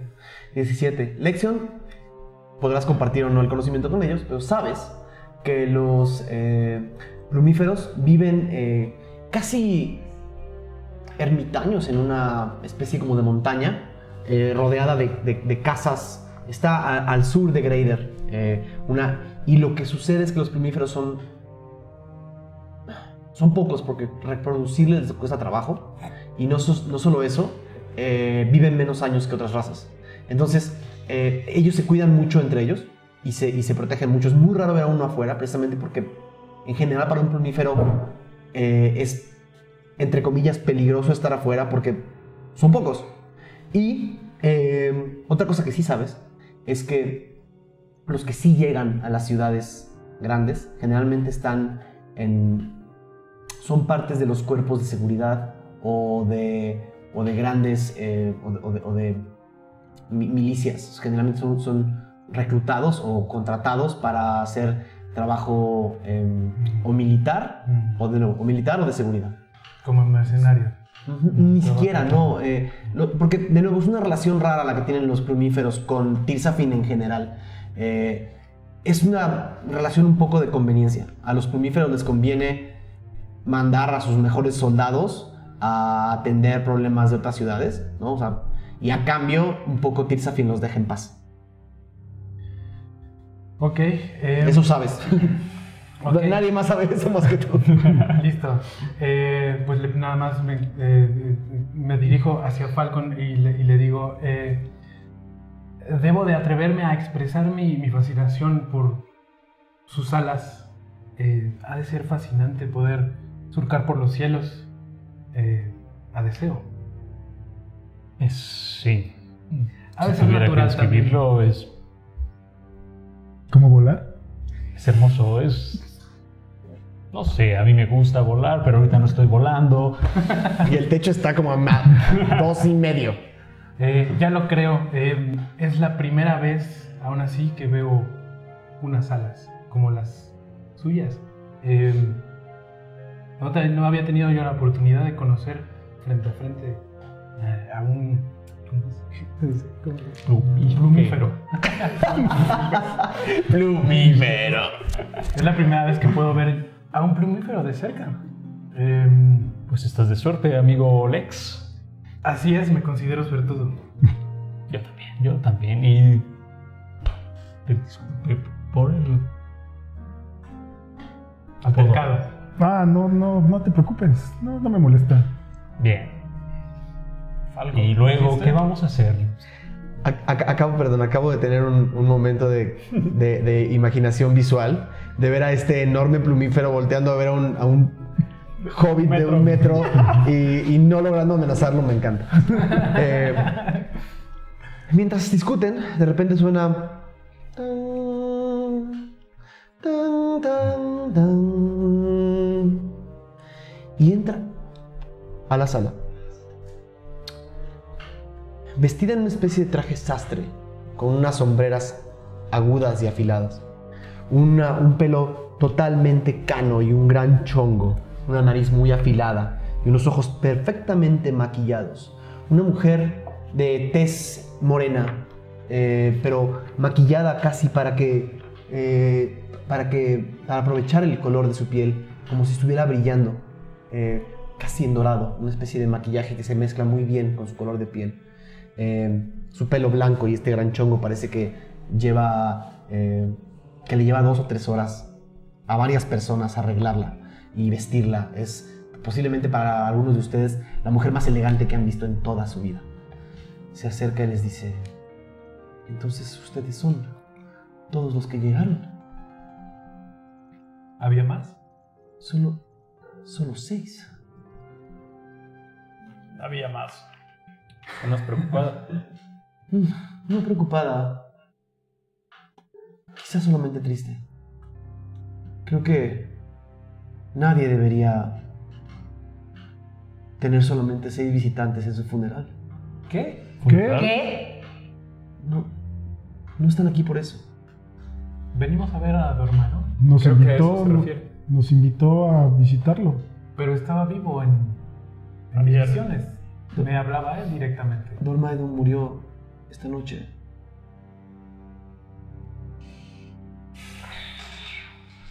Ya sabía que iba a morir. ¿Por qué no llamó? No, no lo sé. En realidad, a mí solamente me sorprende que son las únicas personas que parecen conocerlo y por eso los dejamos pasar. Sus descripciones estaban casi cantadas. Pero había otros... Y saca un cuaderno, un pequeño cuaderno y dice... Por lo menos eran otros 10. Son todos los que llegaron. Y cierra el cuaderno. Pues sin más por el momento, creo que la la sala está lista, si es que lo quieren ver. Por favor. Acompáñenme. Esta mujer extremadamente elegante camina lentamente por el pasillo y los lleva uno a uno. Los lleva a una sala particularmente modesta para las pulgas de este hombre, ¿no? Eh, en el centro, em, con el tiempo improvisado que puede ser preparar un funeral en 12 horas. Eh, hay una elegante caja de, madera cerrada. em, con, con atavios de plata en las esquinas y, dibujos de oro alrededor. Eh, no parece improvisada, era un, es un objeto que pareciera mandado a hacer. Em, la mujer les dice, los estar aquí por si necesitan algo. Eh, tomen el tiempo que necesiten, pero una vez que terminen de mostrar su respeto o decir lo que tengan que decir, tenemos que subir al estudio y tengo que hablar con ustedes. Y si alguno de ustedes quiere mirarlo, la caja es... se puede abrir. Gracias. ¿Qué tan alta es la caja? O sea, ¿qué tan alta está? Está sobre una, está sobre una, sobre un pedestal de unos 50 centímetros y la caja mide otros 30 o ¿Hay otros alguna 40 escalera 50. o algo? O sea, te llega a ti, a lo- te llega a los ojos. Hay taburetes, te puedes subir a uno. Sí. Me acerco, ah, vaya, arrastrando o moviendo el taburete y en mi pecho traigo un, como un cinturón con unas bolsitas. En Una de esas traigo un colmillo de jabalí. Me subo y lo pongo encima como símbolo de respeto. Y me bajo. No digo nada. ¿Alguien más? Por primera vez el semblante de Aradia es mucho más seguro y camina como a paso bastante confiado, ¿no? Hacia, hacia donde se encuentra el ataúd. Por primera vez pueden observar a a detalle, ya como con un poco más de iluminación, que su ropa es bastante rota, vieja, se ve que ha pasado varias noches bajo la lluvia y se ha secado y esa ropa un poco poscaguada, ¿no? Em, de su rostro y, su, la poca piel azul que, se le mira se distingue como una capa casi imperceptible, así solo para el ojo atento, de como escamas, como si brillara, ¿no? Entonces se abre paso. eh, y, y lo primero que hace es este, abrir, intentar abrir la, la- la caja, ¿no? Se queda como... como en ¿Vas a abrir la caja? Voy a abrir la caja. ¿Alguien reacciona a eso? Mm, no. Yo veo. Ok, ¿no? Cuid- cuidado con el colmillo nada más. Tomo el colmillo y Lo No, pongo... es, es- es, digamos una especie de panel. Ah, es cool. un panel que nada más cubre la cabeza, entonces nada más con que lo muevas hacia abajo ya. Cool. Lo muevo hacia abajo, abro como con un poco de dificultad el, el féretro y pues nada, solo empiezo Aradia a mirar. A pesar de haberlo visto en esa visión y haber eh, percibido a un hombre muy viejo, se ve tranquilo, se ve calmado. sus ojos cerrados. eh, sus ojos cerrados. el- el- la caja es una caja larga precisamente para, eh, para acomodar a estos largos cuernos. Y te transmite a ti en particular tranquilidad. Con un poco de indecisión, levanta la mano y roza ligeramente como los cuernos y sonríe, ¿no? Y Están helados. Únicamente susurra así como de... Pues sí, la criatura efectivamente se llevó a alguien anoche. Qué gusto volverte a ver. Y Susurras. ¿Alguno de ustedes tiene una percepción pasiva mayor a 13? Ay, yo no sé. Ok, los dos, lo- No. los tres que tengan una, ¿no? Los tres que tengan una percepción pasiva mayor a 13, háganme un tiro de percepción, por favor. Con desventaja.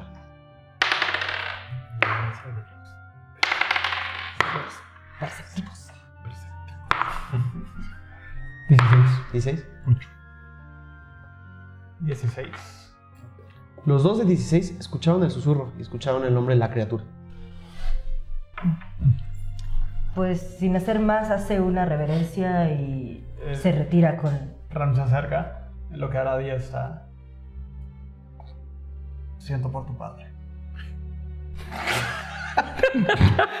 Sus ojos se iluminan y por primera vez en, en todo el rato sonríe, ¿no? Un poco cansada. Dices, sí, muchas gracias. Espero que estés muy cómodo aquí en nuestra casa.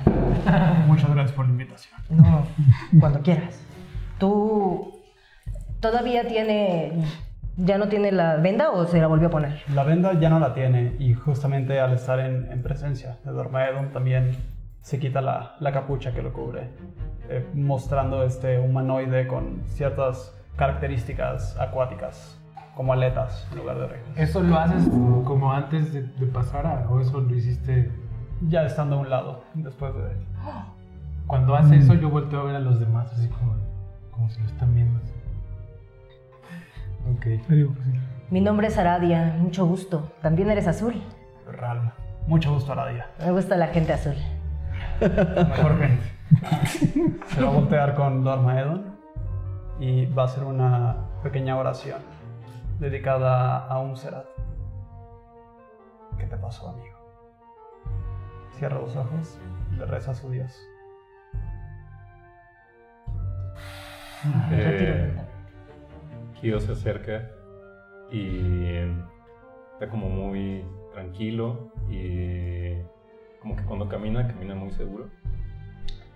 Eh, me acerco y quisiera acomodarle como las manos de él en alguna como posición. Las manos, las manos están en la parte cubierta todavía del, Mm. del, del féretro. Ok. Eh, Entonces, no, o sea, digo, tendrías que abrir la segunda parte del Ah, féretro bueno, y mover el colmillo. Eh, muevo el, el colmillo, abro la segunda parte y quisiera poner como sus manos de esta manera. Y Eh, necesito que hagas una tirada de. Uf. ah, cabrón, ese cuál es. No, estoy, estoy pensando porque. Sleight of hand. Sí. ¿No? Va. Sí, sí, sí, sí. Eh, una, una- una tirada de paso de manos, por favor. 12. 12. Ok, mover, las, mover los brazos y las manos de un cadáver es particularmente difícil. Eh, sobre todo después del rigor mortis, no es. es complicado. Pero no, en realidad eh, es casi como si él te estuviera dando permiso de hacerlo. Ok, Y lo logras hacer sin problema. Eh, yo sabía que me iba a dar permiso. Y lo pongo en esa posición. Y yo pongo la. Bueno, Gio pone la misma posición. Y igual eh, le reza a, a su Dios, eh, deseando como un buen camino. Ok, Una tirada de religión.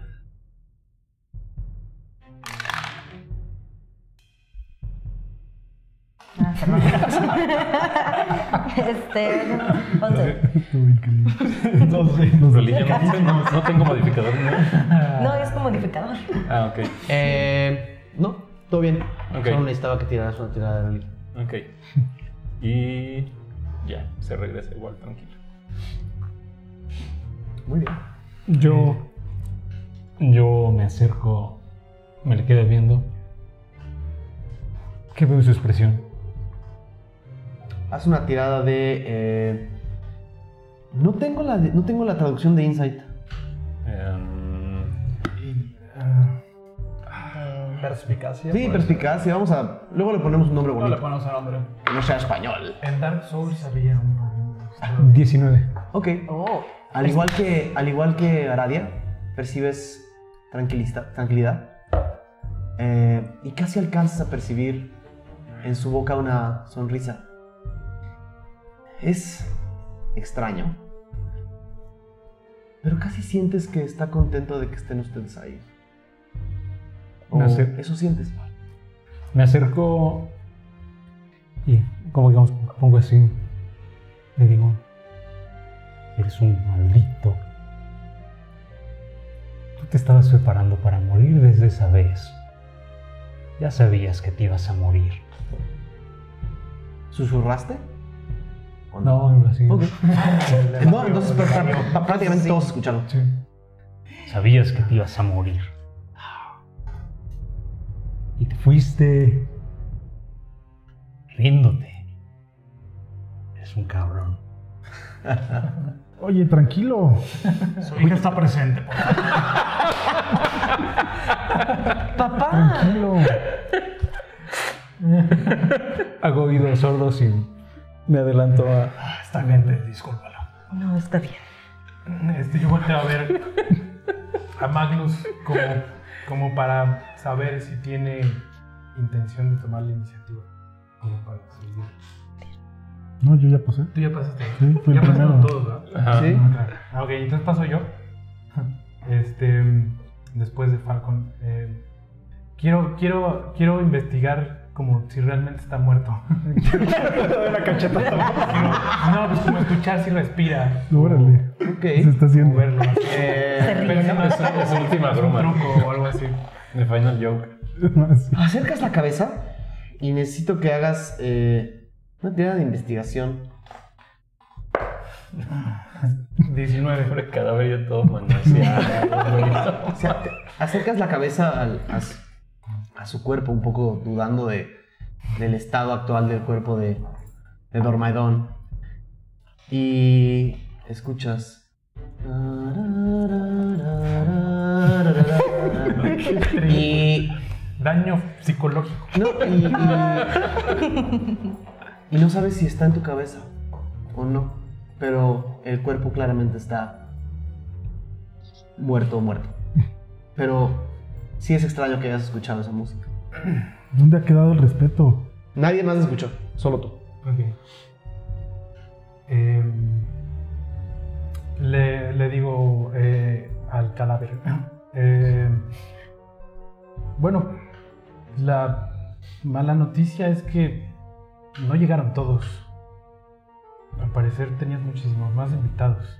Llegó tu familia. Em, la buena noticia es que tú no estás ni enterado. Entonces, no pasa nada. Pero hubiera sido muy útil que nos convocaras en vida. Fizz, eh, le hago una reverencia, le digo descanso en paz. Y me retiro. Una vez que todos han pasado, esta mujer ah, le hace una señal al hombre que les abrió la puerta, una especie de mayordomo, sin señas muy específicas, ni muy particulares. Eh, medio élfico eh, en, su- en su- en su- en sus, sus orejas así, pero en realidad Nada que distinga. Y, el, y este mayordomo se acerca al féretro y les dice: Sin más por el momento lo voy a cerrar. ¿Alguien tiene que decir algo más? No. Nada más. No. El hombre cierra el féretro y la mujer se pone en pie y les dice, ¿necesitan más tiempo o podemos hablar? Por mí, hablemos. Vamos. Hablemos. Les hace un ademán para que la acompañen a subir al segundo piso de la casa. Perdón, eh, no capté tu nombre. Se me conoce como la señora de avanzada edad. Y dejémoslo ahí. ¿Escuchado de algún lado? ¿O Mm. es algo muy... Sácame un 20. Uf. Sácame un 20 en. eh, sácame un 20 en historia. Y vemos si has escuchado hablar de la señora de avanzada edad. 20 natural. Ok, más o menos. Mm, 13. ¿13? Nunca has escuchado hablar de la señora de avanzada edad. Pues vamos. Siguen a la señora de avanzada edad por las escaleras. Eh, su caminar es casi un flotar. Se mueve con gran elegancia para parecer literalmente una señora de avanzada edad. Eh, no parece costarle ningún trabajo moverse. Es, es humano. Sube las escaleras con la luz del mediodía que entra por las ventanas. El- este maquillaje brillante que golpea sobre sus mejillas casi parece que brilla. Los lleva al segundo piso de la casa, donde se encuentran en el mismo estudio de su visión. Los invita a sentarse y ella se sienta en el gran escritor.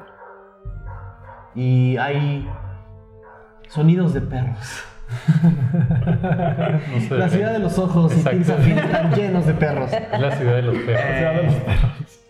Aquí, el, aquí el, el- el- el anuncio parroquial para quienes lo están viendo va a pasar. Los perros del vecino siempre hacen eso y no lo vamos a poder evitar. Son Trataré de efectos, integrarlos a la historia. Trataré de integrarlos a la historia. Eh, bueno, em, bueno, regreso a mi, a mi narración. Eh, la señora de avanzada edad em, se sienta cada uno de ustedes se encuentra, cada uno de ustedes encuentra en un lugar para sentarse en, en los diferentes muebles que hay en el, en el estudio. Si alguno de ustedes decide quedar separado, también lo puede hacer. Yo, yo me siento. Yo me quedo parada. Muy bien, parado. Parado. Yo. eh, se sienta en flor de loto. En el piso. No, yo sillón. Es más cómodo, pero. O sea, que me quede como cama. La señora de avanzada edad, ya que los ve a todos cómodos, les dice: Tengo el honor de ser la albacea del señor Freely. Es decir, mi trabajo es distribuir sus bienes entre la gente que los merece o a quienes se los dejó. El señor Freely dejó prácticamente el 100% de sus bienes a diferentes comunidades de gente menos afortunada de la ciudad de los ojos. Pero hay un objeto que les dejó a ustedes. La mujer se voltea y en el gran librero que hay detrás de este escritorio, saca uno de los libros y saca una caja de plomo. Unos 9, 10 centímetros por 5 o 6 centímetros de altura. Una caja cuadrada. Y la pone sobre el escritorio. Es extraño que un solo objeto sea heredado a seis personas. Pero este objeto en particular es más de lo que cualquiera puede cargar. Tormaidon.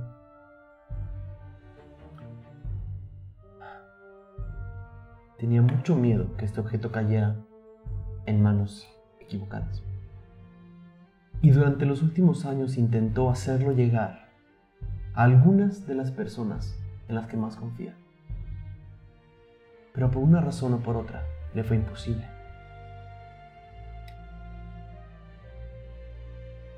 Él decidió que lo mejor sería armar un pequeño grupo, temporalmente, de gente que él considerara hábil, capaz, inteligente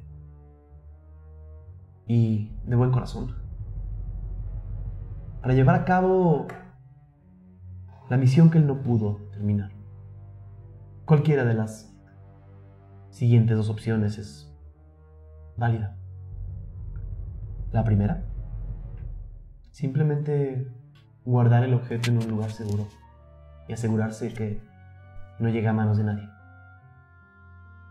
La segunda, y preferible, es llevar este objeto a manos de alguna de las personas que él consideraba confiables. La lista que Dormaedon compiló para proteger este objeto era el gigante Stormkrieger de Sigurdir. Él le debe un favor y sabe de la existencia de la reliquia. Un familiar lejano de Dormaedon, Siber, en las tierras de Valescont del norte.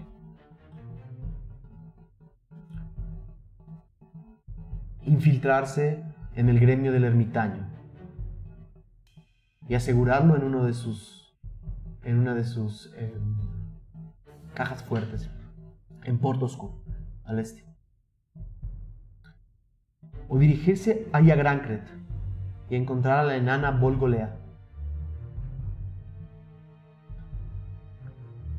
También, y por último,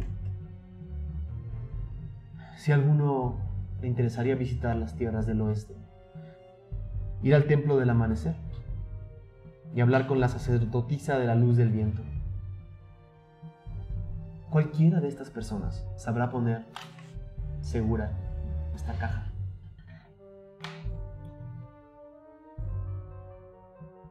No espero que todos ustedes acepten los deseos de un hombre moribundo. Pero aún así, alguien tiene que hacerlo.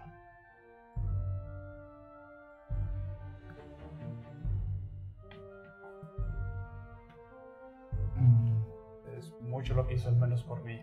Y estoy dispuesto a hacerle este último favor. Estoy de acuerdo. Yo también. ¿Ustedes? Yo vine por la aventura para convertirme en un héroe como Dormaedon. Qué todo. Él me cae bien. No es por ser aguafiestas. No. Pero también tenemos otras prioridades en esta ciudad, señora. Bueno, las prioridades se ajustan dependiendo de las necesidades de cada quien. Por ejemplo, querido Falcon, sonríe, una mirada y una sonrisa. No es tan fácil que alguien sepa tu nombre. Yo sé que parte de tu falta de ganas es que seguramente no tienes un paisar que vaya a ninguno de estos lugares. Para quienes no se acuerdan, un paisar es una especie de amuleto dorado que prácticamente... Paisar es prácticamente eh, sinónimo de, habitante de Tirsafin. Todos los habitantes de Tirsafin son paisares, ¿no? salvo que hayan cometido crímenes. Y entonces, entonces cambian de, de cualidad, pierden su cualidad de paisares. Y al ser un paisar, tienes cierto derecho a tener un paisar, que es una, una especie de amuleto dorado, que cualquier persona que haya tenido que viajar dentro de Tirsafin, por fuerza, salvo que haya tenido que hacer ciertas malabares y hazañas, lo tiene que cargar. Los paisares son una especie de pasaporte que siendo revisado por, por personas que se encargan de dejarte pasar de una región a otra, pueden saber a qué lugares y a qué regiones tienes permiso de entrar y a qué regiones no, mágicamente. Por lo tanto, falsificar un paisar es muy difícil. Y por lo cual la señora de avanzada edad duda que Falcon tenga uno, o si tiene uno, duda que le dé permiso de ir a cualquiera de estos lugares. Ande. Pues Perdón, todos los demás tenemos. Todos tendrían que tener uno. Y es visible, o sea, lo traemos. No, en una bolsa, en una caja, en un... Ah, ok, como tu pasaporte. No lo pierdas. O sea, no es como, como un trabajo godín, así con tu credencial acá de. No, es un amuleto pequeño. Ok. Unos 5 centímetros de... Ah, con yo-yo. Unos 5 centímetros de, de alto y unos 3 centímetros de ancho. Con un círculo dorado al centro con un ojo. Va. Y tiene una forma, tiene una forma eh, como triangular hacia abajo con una, una pequeña... Gira un poco en espiral, no demasiado. Y generalmente están forjados en, en cobre, plata o oro. No importa realmente el material mientras sea metálico y mientras esté encantado mágicamente para poder dar permiso de paso. mire señora, eh, De avanzada edad. Es su nombre. tengo una propuesta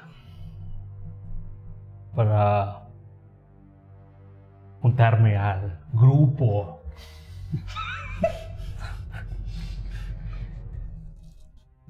Necesito liberar a un hombre. La señora de avanzada edad. Voltea para atrás y te ve con intriga. Ok, continúa. Ese hombre nos puede ser muy útil en lo que sea que hagamos de esta lista. Pero no me puedo ir de esta ciudad o de esta región si no es con ese sujeto. ¿Se puede saber a dónde tienes que ir por este sujeto? Está en una cárcel. Al menos por ahora, no sé. ¿Cárcel? Sí, en, la, en el distrito de los oficios. Mm. No sé qué opina el resto de tus... ¿Por qué quieres liberar a alguien de la cárcel? ¿Por qué está ahí? Justamente lo que iba a preguntar. Me encantaría saberlo, pero este sujeto ha estado muchas veces en prisión y siempre ha sido por No, razones no, distintas. no suena como Pues, alguien. Por algo está eh, ahí. Exactamente. Por algo está ahí, sí, legal. es un idiota, pero ¿Por qué quieres sacar un idiota? ¿Es porque es un idiota útil. ¿Es Y es mi amigo. La amistad es importante. La amistad es muy importante, Como tu amistad con Dormaidon. como la amistad por Demedo y como la de ese sujeto. Eh, está ahí por una causa justa, ¿crees?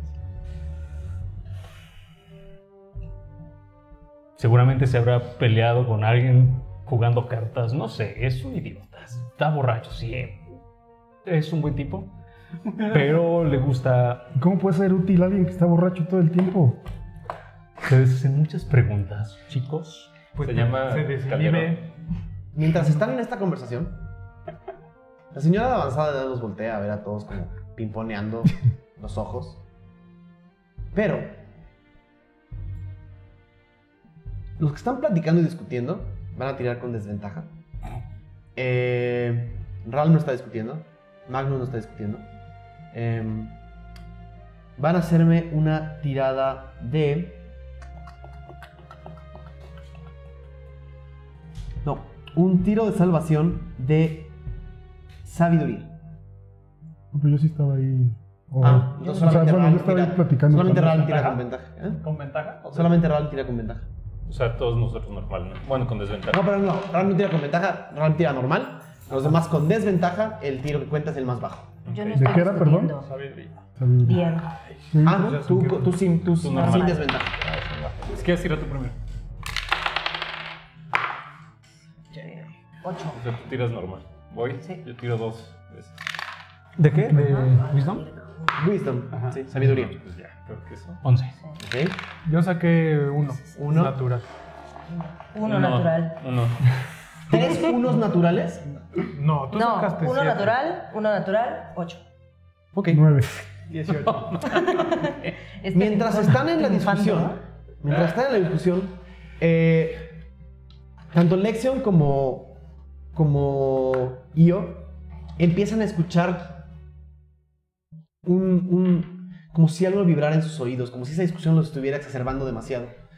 Y casi, casi como si algo estuviera controlando a los dos. La mano de cada uno de los dos inmediatamente se va hacia la caja y la trata de agarrar. La señora de avanzada edad ni siquiera llega a tiempo para que cualquiera de ustedes dos, que, que- que están como perdiendo el control sobre su propia mano, estén tratando de agarrar la caja y están peleándosela entre ustedes. Y necesito que hagan una tirada de fuerza. Eh, creo que este... No, perdón. Sí. De Atlético. Athletics. de Athletics. Athletics, pues es igual fuerza, ¿no? Nada más que este güey creo que cuando le piden eso puede cambiarlo a... ¿El uno natural? No, no, no, no. Cuando le piden hacer pruebas de fuerza Ajá. Puedo cambiarlo a... a A destreza. ¿Vas? Híjole.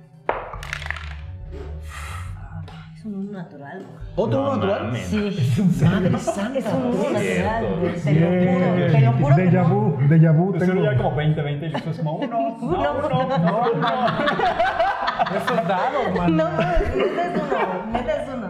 Ok. Güey, Eh. sé, yo pensé que tenía las de perder, pero sí yo saqué 13. Ay, güey. No. Perder con tres. 13 veces más que tú. Este... Ándale. Pues nada. A lo Matanga. mejor el, el- el caos que hay, el ruido, desconcentran ahí hoy. No sé qué pasa. Ese uno natural no fue nada oportuno, querido Io. No solamente pierde la caja cuando tú la jalas con fuerza sin realmente controlarlo, algo te está controlando, algo dentro de la caja te está controlando. Casi escuchas la música que te ha perseguido estos días. Y, Ponerlo. y cuando Io suelta la caja, se abre. Fuck. Parte del, parte del plomo se levanta. Caja de Pandora. alcanzas a ver por un segundo un cubo metálico que cuando lo volteas a ver brilla de un color y cambia tornasol a seis colores diferentes. Eh, pero igual tus, tus tiros no fueron particularmente buenos lo tiras al suelo. Eh, ¿Puedes intentar agarrarlo? una tirada de defensa con desventaja. El rey.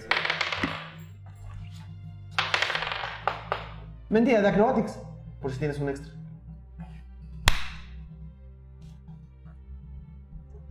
Quince. Perfecto. Lo agarras en el aire antes de que caiga abajo del. Antes de que ca- caiga abajo del. del. del escritorio. Eh, Toma. el cubo cambia de colores, ¿no? Un azul, un rojo, un turquesa, un amarillo, un- y, y casi se calienta en tu mano. Eh, se apaga. Durante las próximas 24 horas tienes eh, más uno en todos los tiros de fuerza. Se apaga Ajá. Lo devuelvo a la caja. Y la y antes de que lo puedas devolver a la caja de plomo, la mujer de avanzada dice, ¡No! ¿Qué hicieron? ¡No! ¡No! ¿Qué está pasando? Da dos pasos para atrás. Da dos pasos para atrás.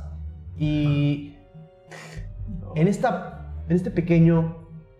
em, en este pequeño estudio. Se materializan seis figuras con capas negras. Uno de ellos dice. Al fin. ¡Está aquí! Necesito que No. lo dejemos ahí. Son nos los otros veamos- invitados. Ya llegaron. Y nos veamos al principio de la siguiente sesión con una tirada de iniciativa. Muy bien. Qué chido. Queridos, eh, Güey, tenía que sacar los pinches nazgules. ese uno natural no estaba. Qué bien cuidado su caja. Fueron tres, ¿eh? Sí, la caja está maligna. Eh,